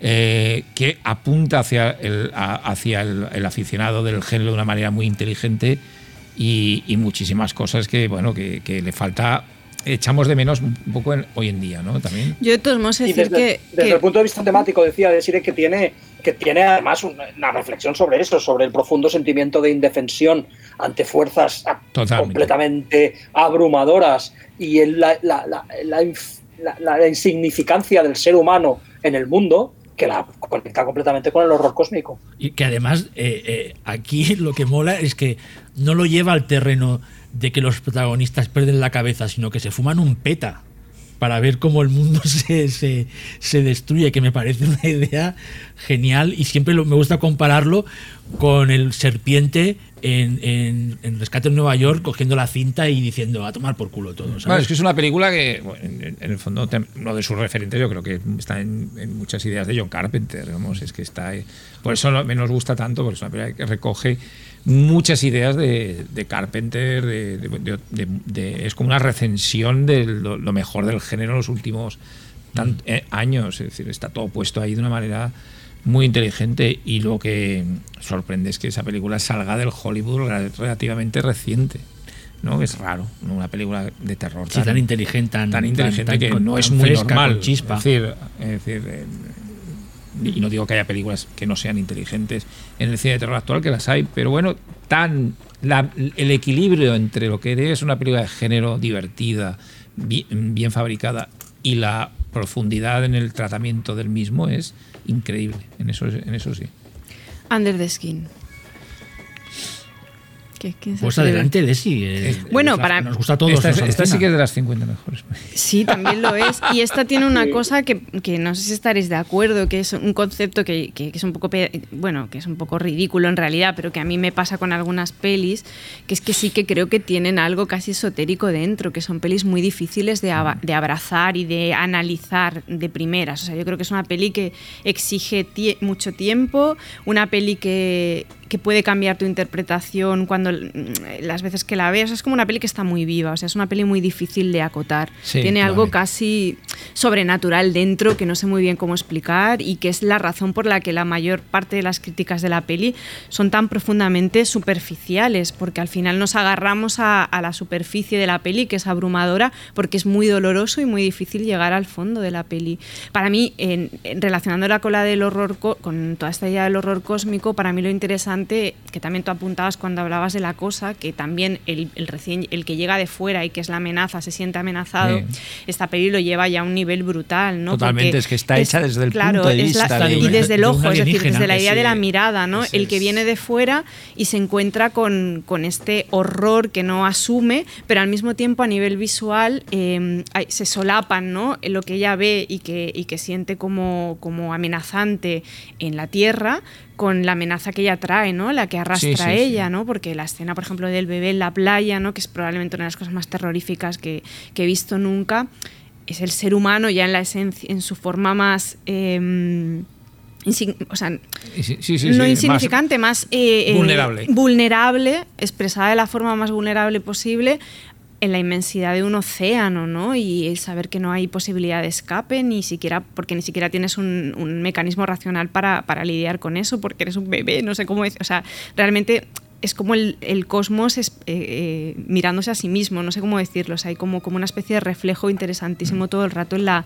en la peli, con lo que para mí es como la peli más, una de las pelis más ambiciosas y más misteriosas y, y- y que propone cosas más interesantes de, del cine moderno. Y esto realmente. conecta un poco también con lo que decía Ángel al principio de cómo esa, esa idea de la ciencia ficción, de la parte de ciencia ficción de Lovecraft, se recoge en otros, en otros autores después. Cogen el guante, ¿no? Y esa idea del horror cósmico, que no es 100% Lovecraft, porque aquí no hay criaturas ancestrales ni pero sí que hay un horror hay un horror cósmico clarísimo lo que dices tú la insignificancia no la, la manera la facilidad con la con la que capta sus presas Te está Sí, pero que es un está- horror está- ambivalente Sí, sí, en, las sí, dos las direcciones. porque claro. este personaje no sabe de dónde viene, no sabe cuál es su función. Y no pero sabes bueno. muy bien tampoco, eh, las presas sí, se ve que bueno hay algo de ahí de que los convierten en medio hamburguesas, pero que Pero no se sabe muy bien para qué ni, Exacto. ni por qué. No, no hay explicaciones que lo Mm. que la hacen más misteriosa y más extraña y más...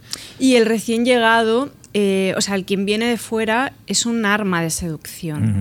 No porque estés, yo no creo que esté sexualizado el personaje, pero es seductor, o sea, es alguien que se relaciona con el mundo y que es llamativo y que llama la, o sea, la, la- la elección de Scarlett Johansson, el look, todo, o sea, el que viene de fuera no es la cosa, o sea, realmente es algo misterioso en sí mismo y yo no creo que haya una sexualización del extraterrestre, del que viene de fuera, pero sí que se juega la cosa de, de- de la fascinación, ¿no? O sea, es una fascinación asumible, es decir, te llama la atención porque.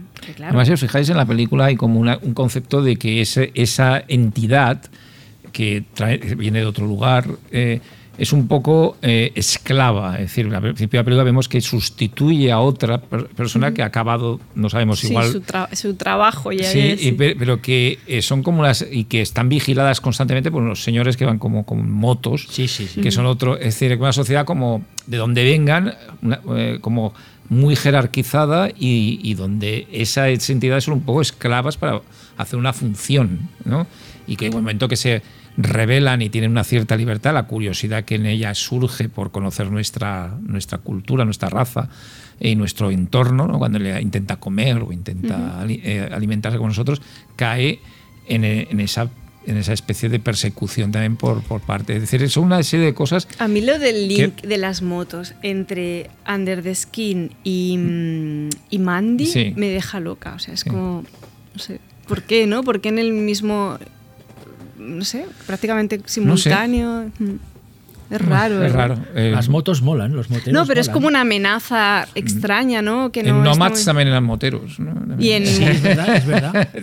Y en Muere Monstruo Muere hay, mo- hay motos también. Sí. Hay como varias pelis que están en el mismo plano, más o menos temporal, que, que tienen eso como una amenaza extraña que no se explica del todo, ¿no? Como algo que no se concreta. Moteros del Mm. infierno. Moteros del infierno. Exacto. La película No, pero- de, de Glazer tiene, tiene un puntazo interesantísimo. Es que o, o hace más opacas cosas que la novela están claras. Es decir, la novela de Miguel. Miguel, entiendo que será, es un nombre, eh, es un nombre neerlandés. Sí. Miguel Faber, ¿no? Eh, las cosas están más claras, es decir, está más clara la misión de la, de la- de la alienígena, la forma de la alienígena, que es una forma realmente, realmente diferente, que ha sido digamos, eh, alterada quirúrgicamente. Es un personaje eh, que, que- que- que explica más cosas, ¿no? Pero en cualquier caso, en, en ambos casos, lo interesantísimo es la apuesta por eh, hacer, por convertir al extraterrestre en narrador y por tanto que la propia narración sea alienígena, ¿no? Exacto. En el caso de la novela es una manera de hacerlo y en el caso del cine lo que, lo que consigue hacer Jonathan Glazer es cine alienígena, ¿no? Y eso es un puntazo, realmente. Solo había hecho en cierta manera para mí Nicolas Roig en El hombre que cayó del cielo. Sí, Eh, sí, eh, sí, sí, sí. eh, que me parecía Sí, sí. que es una película que está narrada desde el punto de vista de un extraterrestre, ¿no? De David Bowie. eh, y que yo creo que es uno de los referentes claros por otro- yendo hacia otros lados de la película de Glazer, aparte de, para mí, Kubrick, ¿eh? es decir, esa extrañeza que representan ciertos momentos de 2001 o de los más abstractos de 2001, los aplica en cierta manera en, en, en- en Under the Skin, porque en general es un director muy, muy influenciado estéticamente y, y narrativamente por Kubrick. En, en en Resurrección, o Reencarnación, perdón, en Birth, eh, había, recordaba mucho también a, a- a- Kubrick en ciertas cosas. Eh, Bueno, es un yo la verdad es un director absolutamente fascinante. Mm, Me alegro de que la película haya llegado a los cines finalmente, aunque siete años tarde. Y yo creo que es una de las grandes películas de ciencia ficción de los últimos años. Y alucinante, literalmente, eh, el uso del paisaje de Escocia. Sí. Es una, la, la manera productiva que tiene Glazer de, de usar el paisaje es, es, vamos, es antológica. Que es un lugar muy extraño. Escocia, Sí, sí, sí. Precisamente. También hace, también hace una apuesta porque parezca un escenario. Incluso las ciudades, ¿eh? es decir, cuando vas por, por Glasgow, eh, es Glasgow o, o- Edimburgo no tanto, pero Glasgow es una ciudad rara, es decir, es una ciudad extraña. Yo antes de, Hay dos pelis que yo creo que es como un acercamiento al horror cósmico un poco más juguetón, aunque tengan todo un pozo oscuro y un poco jodido, que son The Void y The Endless. Yo casi me centraría en dos que creo que están conectadas, aunque no se parezcan a simple vista, que son Annihilation eh, de Alex Garland y Mandy, porque en las dos eh, la forma de acercarse a esta idea del horror cósmico es a través de la pérdida, ¿no? En el caso de la pérdida de, Sí, de de la persona querida sí, sí, sí. directamente, ¿no? Y creo que son dos películas que ni siquiera formalmente se parecen demasiado, que una está más toca más la ciencia ficción pura, diríamos, que la otra, pero, pero que realmente es es- hay como una especie de, link entre la sensación de tristeza absoluta y de desolación de los personajes que en ese estado se tienen que enfrentar a algo que no, que no saben muy bien cómo, cómo asumir. Yo creo que en el caso de Annihilation es exactamente eso. En el caso de Mandy nunca he tenido claro que sea eso o que simplemente la tristeza del personaje se exprese a través del horror cósmico. O sea, que sea como una forma de describir su profunda tristeza. eh, o sea, siempre.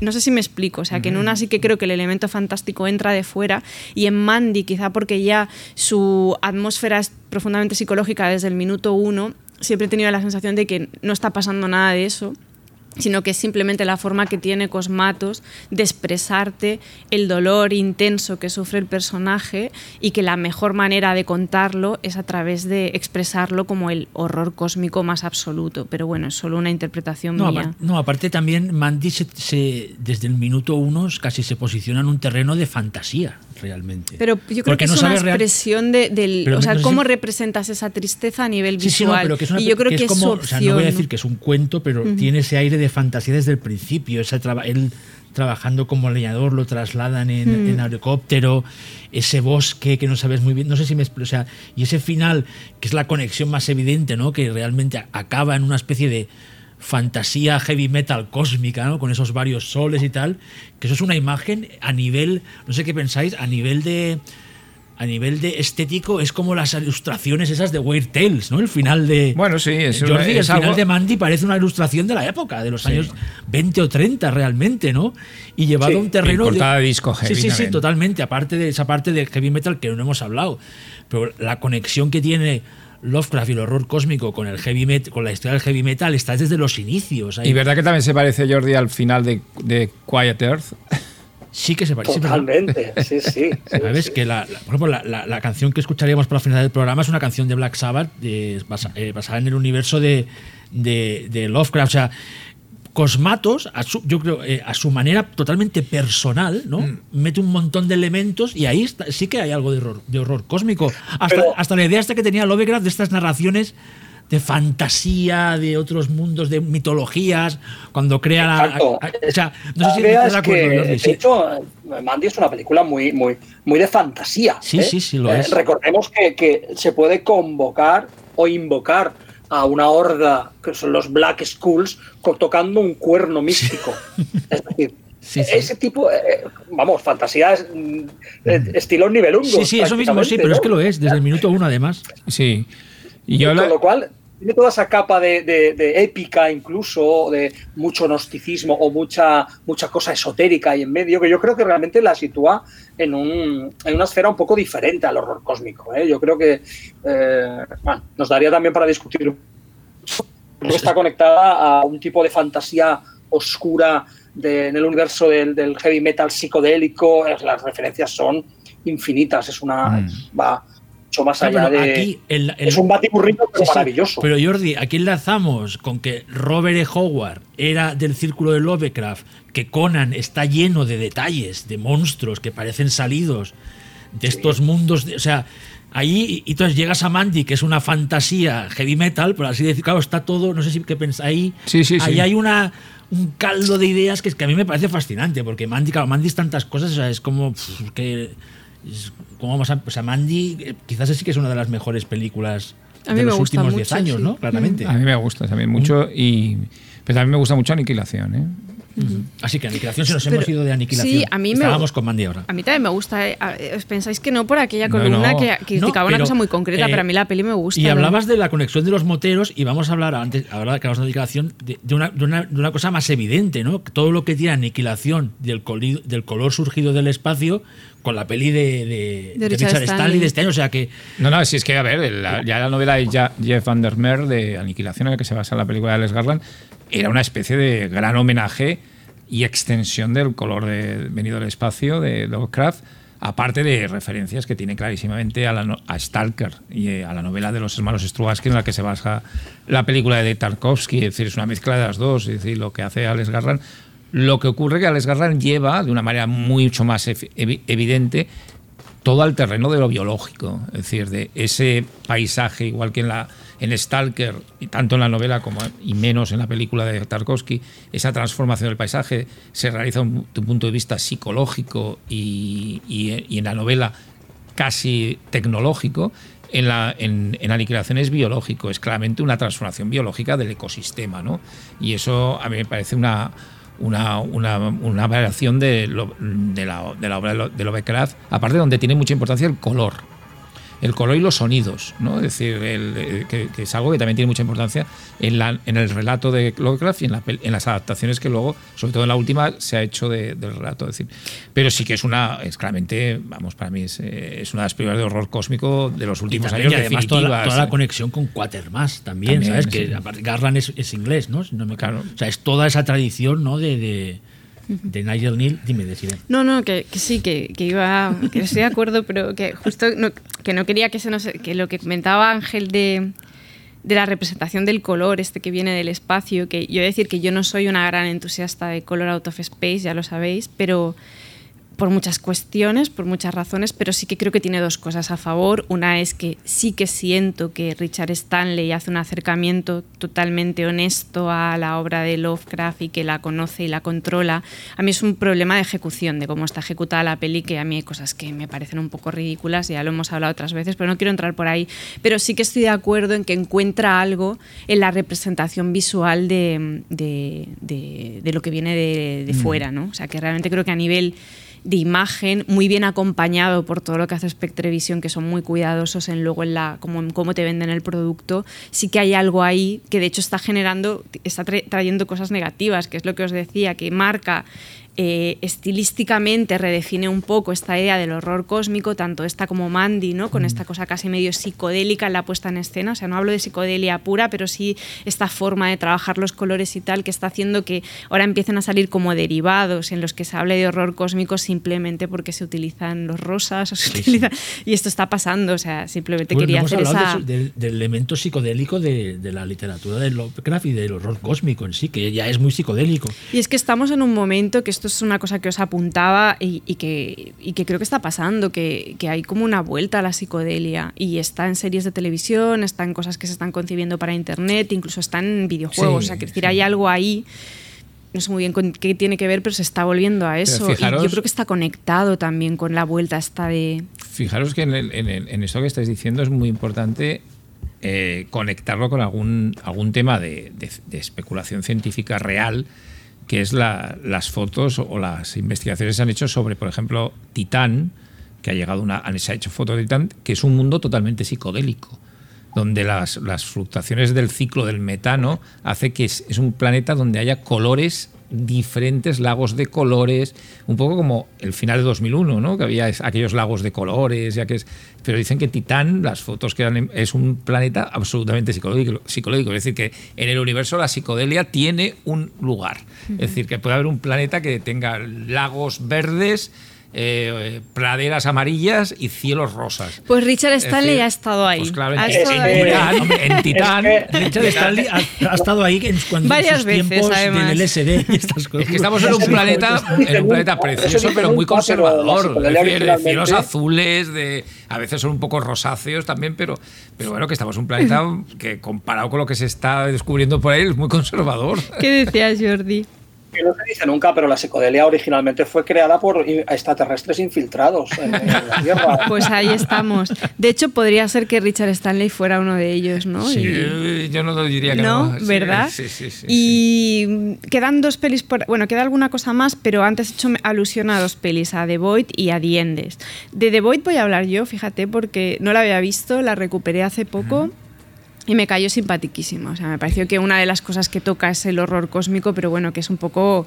Todo vale, Sí, ¿no? pero es más Realmente. pulp, pero es más muy pulp, sí, simpático. desde o sea, es como una. de- sí, sí, sí, sí, y sí, luego sí. tiene esta cosa como que es referencial, pero no es pedante, ¿no? Como que va. No, que es como hecha- peli hecha por gente que le mola el género, que que lo meten todo en el mismo saco, pero es muy eficaz. Sí que es verdad que creo que cuando se va a, la- a las oscuridades a veces se vuelve un pelín sórdido de más y que tuve esa sensación, pero me cayó bien. Pensé, bueno, es como una peli honesta que va bastante a saco y que, bueno, y, y todo lo que es efectos prácticos y así me pareció que funcionaba muy bien, que era muy, que era Sí, simpática, ¿no? La peli está guay.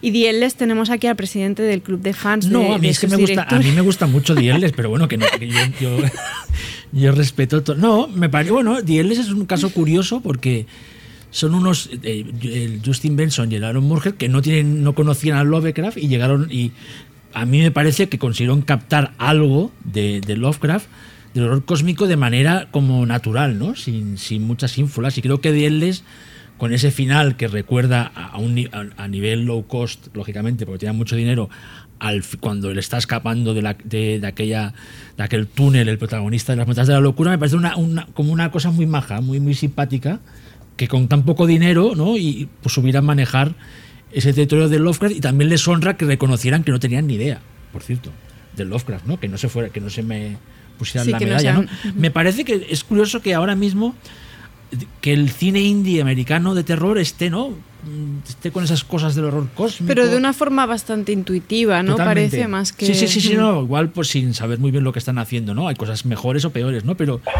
como, como, como. Eres muy generoso. Sin saber lo que están haciendo, pero Sí, nos porque gusta, aparte ¿no? a, O sea, a Jordi de Void no le gusta mucho, creo. Pues mírate The Beach House y entonces ya directamente No, pero, te da como, un pero el tema es que como el Lo- Lovecraft es el horror cósmico, es muy conceptual, es muy atmosférico, es una emoción, pues esta gente con poco presupuesto puede jugar con ello. Que lo hagan bien o mal es otra cosa, ¿no? Pero les permite, ¿no? Como es una cosa a veces más filosófica, metafísica. No sé qué opina Ángel Sala de esto. No, De yo no. nuevos- Yo es que. No diré nada. Eh, sobre el Endless, no, es una, es- yo estoy de acuerdo contigo. Es No, a ver, que, que- que entiendo la, la- Hablando en serio, entiendo la, los mecanismos que utilizan Benson y Morge, que son muy honestos en eso, en su utilización, primero, de, de un presupuesto, de una serie pues muy muy B en su mecánica financiera, es decir, que y lo aprovechan muy bien, y luego también en su honestidad al decir que, que, que ellos no, no, no son eruditos de Lovecraft y tampoco hace falta para hacer una película de horror cósmico de haberse leído a todo Lovecraft ni, ni, ni, ni leerse a, a Lovecraft. Pues ellos hacen su interpretación. ¿Eh, qué? Falta, pero ayuda. ayuda. Se nota, a ver, yo también tengo que decir que se nota que no han leído a Lovecraft. ¿eh? Es decir, no, me lo, no hace falta que me lo digan, que yo lo, cuando la primera vez que la vi ya, lo- ya me lo figuraba, pues se nota bastante. Pero, pero bueno, es una película que, que, bueno, que está ahí. Te yo, cae yo- yo a ellos, te- yo- te cae yo a ellos simpática. los aprecio mucho y no diré nada más. Y luego nos quedó una peli que fue de las que nos generó así como un poco de, de duda, que fue la región, salva, la región salvaje de Escalante.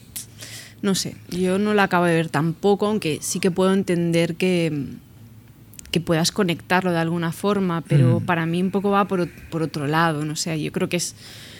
En Ya, cualquier pero- caso. pero un tema de fondo sí que- sí Bueno, que porque hay, hay, una ¿eh? O sea- presencia extraterrestre que viene del espacio exterior, que incluso se representa visualmente esta idea como del cosmos en algún momento.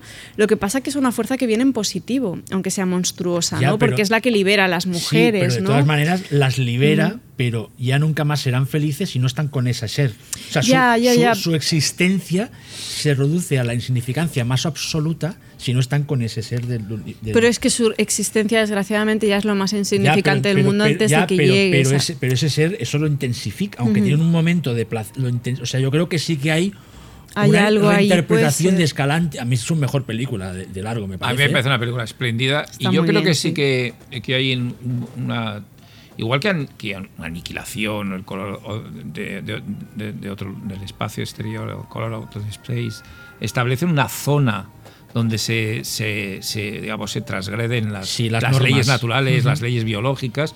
Yo creo que en la región salvaje también ocurre eso, se transgreden las leyes incluso, eh, en este caso, eh, de dominación sobre las mujeres. ¿no? Es decir, yo creo que sí hay un, un terror utilizado de una forma muy social y, y sobre el contexto de ese eh, que quiere Escalante utilizarlo, pero sí que hay algo de, de- de horror cósmico utilizado de una forma Y bastante luego to- inteligente. toda esa parte de esos planos, como de que se da a entender esa especie de mal que va por las calles ¿no? de esa ciudad de México, no sé si es Ciudad de México, que me parece una Sí, idea es chulísima realmente, que Escalante dedica varias secuencias a como ves, él da a entender que hay una presencia maligna su- como de- superior a, a- a- a todo lo que hay en, en la Tierra, que va ¿no? por esas callejuelas y va como persiguiendo ¿no? a los a los protagonistas. Yo sí que creo que hay algo de. Yo sí que creo que hay.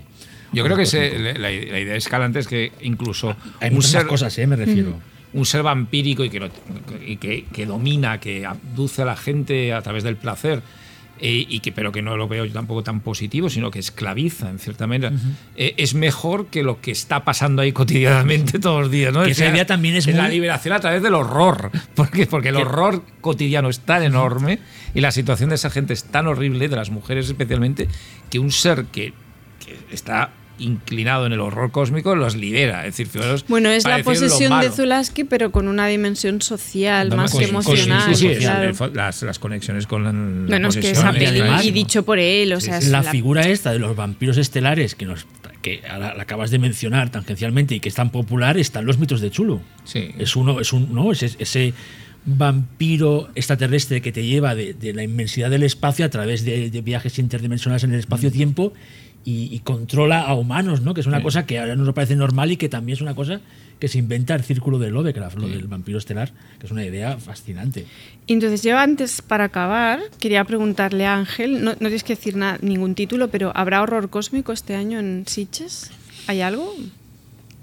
Eh, pues no he visto nada, así muy, muy de horror cósmico. He visto de muchas clases de horrores, pero, es decir, eh, a ver, una de las características de- estamos viendo en el cine de este año y actuales es que no hay tendencias claras. Es algo que yo creo que, que Jordi, que también ha visto alguna película, ¿verdad? Mm, Yo eh, no, es- no veo una tendencia o tendencias claras en el cine de género en este momento, por lo menos en el de ahora, en el que va a explotar en un festival como Sitges este año, porque quizá va a ser el festival más importante, porque por desgracia va a haber pocos festivales este año de, género, sí. ¿no? Pero que no va a explotar un- una tendencia como ha explotado otros años alguna, ¿no? No, no queda clara, hay un- son películas todas muy... tendencias precisamente es Ángel, la diversidad, La diversidad. eh, la, la heterogeneidad, que no, no se sabe muy bien. de- No.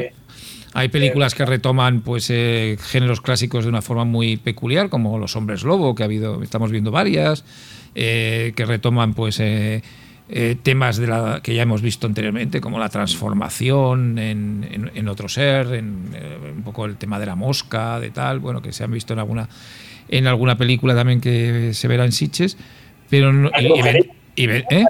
brujería, zombies, se vende otra vez, decir, bueno, variaciones sobre los temas ya vistos y luego mucha película pues de, de este tono, quizá la, un- la única tono que es este tono que existe en el cine fantástico actual de, de conectar muchísimo la- el drama cotidiano, las relaciones familiares con lo, con lo, con lo fantástico y lo terrorífico, ¿no?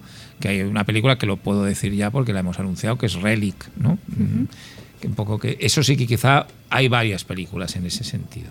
En eso en eso sí, es decir, esa- conexión sigue pre- y pues una conexión que hace unos años se estableció claramente, ¿no? Ocho o nueve años ya de Pero esto. continúa ahí. Bueno, ¿eh? pero la- y, la que no va, y que no va a dar mejores películas de las que ya se han hecho en esa tendencia, Bueno, yo, probablemente, ¿no? No. yo creo que sí que puede, o sea, y yo soy más optimista con eso, porque sí que creo que, o sea, a mí me molesta cuando el fantástico del terror se convierte como en el adorno para contar un melodrama familiar, no sé cómo decirte. Pero yo sí que creo que sí que van a seguir saliendo pelis en la línea de, de Relic o en la línea de Babadook o en la línea de La Invitación, que, que son pelis puramente de, de género, de terror, fantástico o del Mm. que sea, pero que además tienen ese, ese, ese fondo, ¿no? Y te están explicando un relato Sí. más de corte melodramático. Sí que es verdad que cuando no fluyen las dos cosas a, a- a la vez, es irritante cuando ves que no es una peli de terror, que es simplemente que alguien ha querido meterle la chistorra esa para que le luzca mejor la peli, pero cuando funciona, y yo sí que creo que hay ciertas sensibilidades que pueden contar cosas chulas en esa línea. no Es que sé. si metes Sí, pero claro, no si son bien. mejores que Babadook o que Hereditary, vas a tener ahí un, Va a ser complicado para ya te mí. fliparon. ya Eh, te bueno, es que fliparon. para mí esas dos pelis, ya sabéis, son fundamentales. O sea, son Pues, para mí no, son muy ver, buenas. Mucho, me Con gustan esto mucho. horror cósmico, mucho. a ver, con lo de Lovecraft Country, con lo de Horror Collection la iglesia, no sé si hasta 30 monedas, que también es Lovecraft, tiene algo de horror, no sé si tendrá o no, pues igual vienen unos años bonitos para el horror cósmico, deciré. Lo comprobaremos. ¿No? ¿Tú qué crees? Eh, pues, bien, sí, o sea, bien, si vienen, serán bien Y si no, recibidas. y si no- escuchar, siempre, siempre podemos vivir el horror cósmico en casa, porque si tú te sientas un día, una noche, en tu sofá y empiezas a, a ir para atrás, ¿de dónde venimos? ¿Cuál es el motivo de mi existencia? ¿Me recordarán cuando me muera? ¿Mi vida es relevante? Yo, cuando voy para atrás, para atrás, para atrás, para atrás, para atrás, para atrás, para atrás, me entra el horror cósmico. Yo creo No, que no, con. no, eh, no sé si os- si os gracias a este vosotros, podcast nos recordarán. Pero si vais para atrás, Y si sigues así, te van a recordar muchísimo. la pregunta, ¿de dónde que- venía tu madre? ¿De dónde venía tu abuelo? ¿De dónde- Y vas para atrás, para atrás, para atrás. Pues mira, te das vamos cuenta a. de que no importas A nada. mí, Xavi, no sé si me apetece decirle a los a nuestros oyentes que se queden con esa pregunta hasta que volvamos. ¿De dónde venía tu madre? ¿De dónde venía tu abuela? Me parece piensa. raro. Pero dicho esto, Yo creo que los, los oyentes se ¿Cómo quedan se con la creó? pregunta de cuál será el tema el- que se le ha ocurrido pero a a Desiree que una cosa. quiere decidir. ¿cuál de los temas? No, no, en realidad todo se decide entre todos. Lo que No es pasa verdad, que- no os lo creáis. Es no. obli- eh, nos somete a una dictadura, dictadura terrible total. y matriarcal. Perdona, que No es soy- verdad, pero, que pero sí que, que debería, pero no lo hago. El, no. Big, el Big Bang, este, ¿quién se lo cree? Una explosión se creó el universo. Este ¿De dónde venimos? El eh, del, salimos del agua. Xavi, corta, corta. Xavi, ponte una Xavi, estamos a punto de, desalojarte. Aparte cósmico. tengo, tengo a Rob ya diciéndome que corte y La estás Tierra es plana. con- No, hombre, no. No. bueno, eh, ha sido un placer pasar toda esta, esta temporada con Radio Primavera Sound. Eh, nos hemos sentido Sí. muy a gusto, tenemos muchas ganas Aparte de volver ya en septiembre. de lujo hoy. Tenemos una audiencia de, de lujo que tenemos aquí a Marta Salicru y a Izaro, que están las dos aquí, que aparte de ser nuestras hadas madrinas, ayudarnos y todo, eh, han venido hoy de público, que nos hace Sí. mucha ilusión. Muchas gracias a Radio Primavera, a Marta y Zaro, a Rob que nos ha hecho de técnico hoy, a toda la gente que escucháis eh, el podcast y que y sobre todo los que, bueno, todos, Y ¿no? Pero nos hace mucha ilusión las interacciones y las cosas que nos comentáis. Estamos muy contentos con toda la conversación en torno al podcast sobre Lynch, por ejemplo, que ha generado para conversaciones como para hacer otro podcast a nuestro regreso, Sobre todo una para hablar del continuación. sexo en Lynch. El Lynch, que es algo que, que yo lancé así como un poco tímida y que luego me han dicho, oye, deberíais haber ido más allá. que y creo que. No está nos dejaste, muy guay. no nos dejaste. Nos dejé, de nos dejé, es verdad, me No disteis miedo usted. y no puede ser No nos eso. dejó. Y, y no sé, gracias a mis compañeros, a Jordi, a Ángel y a Xavi, eh, volvemos muy pronto, ya estamos preparando Pues a ver temas en y cosas. Oye, desde, desde la distancia, yo Desde que Prado del estoy- Rey. Yo no estoy ahí. Un abrazo muy grande a Ízaro y a, y a- y a Marta, ¿eh? Claro y a, que y a. Rob, claro. Exacto, muchos besos a, Ah, mira, a tiene un todos. póster de paprika también, Jordi, Nos, por ahí. nos han cuidado muchísimo toda esta. Y también Los burdeles de eh, a-. Andrea, que nos hizo los visuales durante. cuando todo era más fácil, antes Sí. de toda esta movida A que ver nos qué ha pasa en tenido y medio. octubre, ¿no? En otoño, a ver Pero bueno, si- a todo el equipo. pero con la calma Muchísimas siempre. gracias y, y volvemos pronto, ¿no? Volvemos Sí. pronto. Nos Sí. vemos en las calles. Bueno, le iba a decir, nos vemos en las nos calles. vemos en, no, en las no, calles no, está no. complicado. Y en los bares pasando. O sea Pues nos que vemos nos en vemos Twitter. pronto. En Twitter, que seguro. Nos vemos muy pronto. Muchas gracias. Hasta luego. Chao, chao.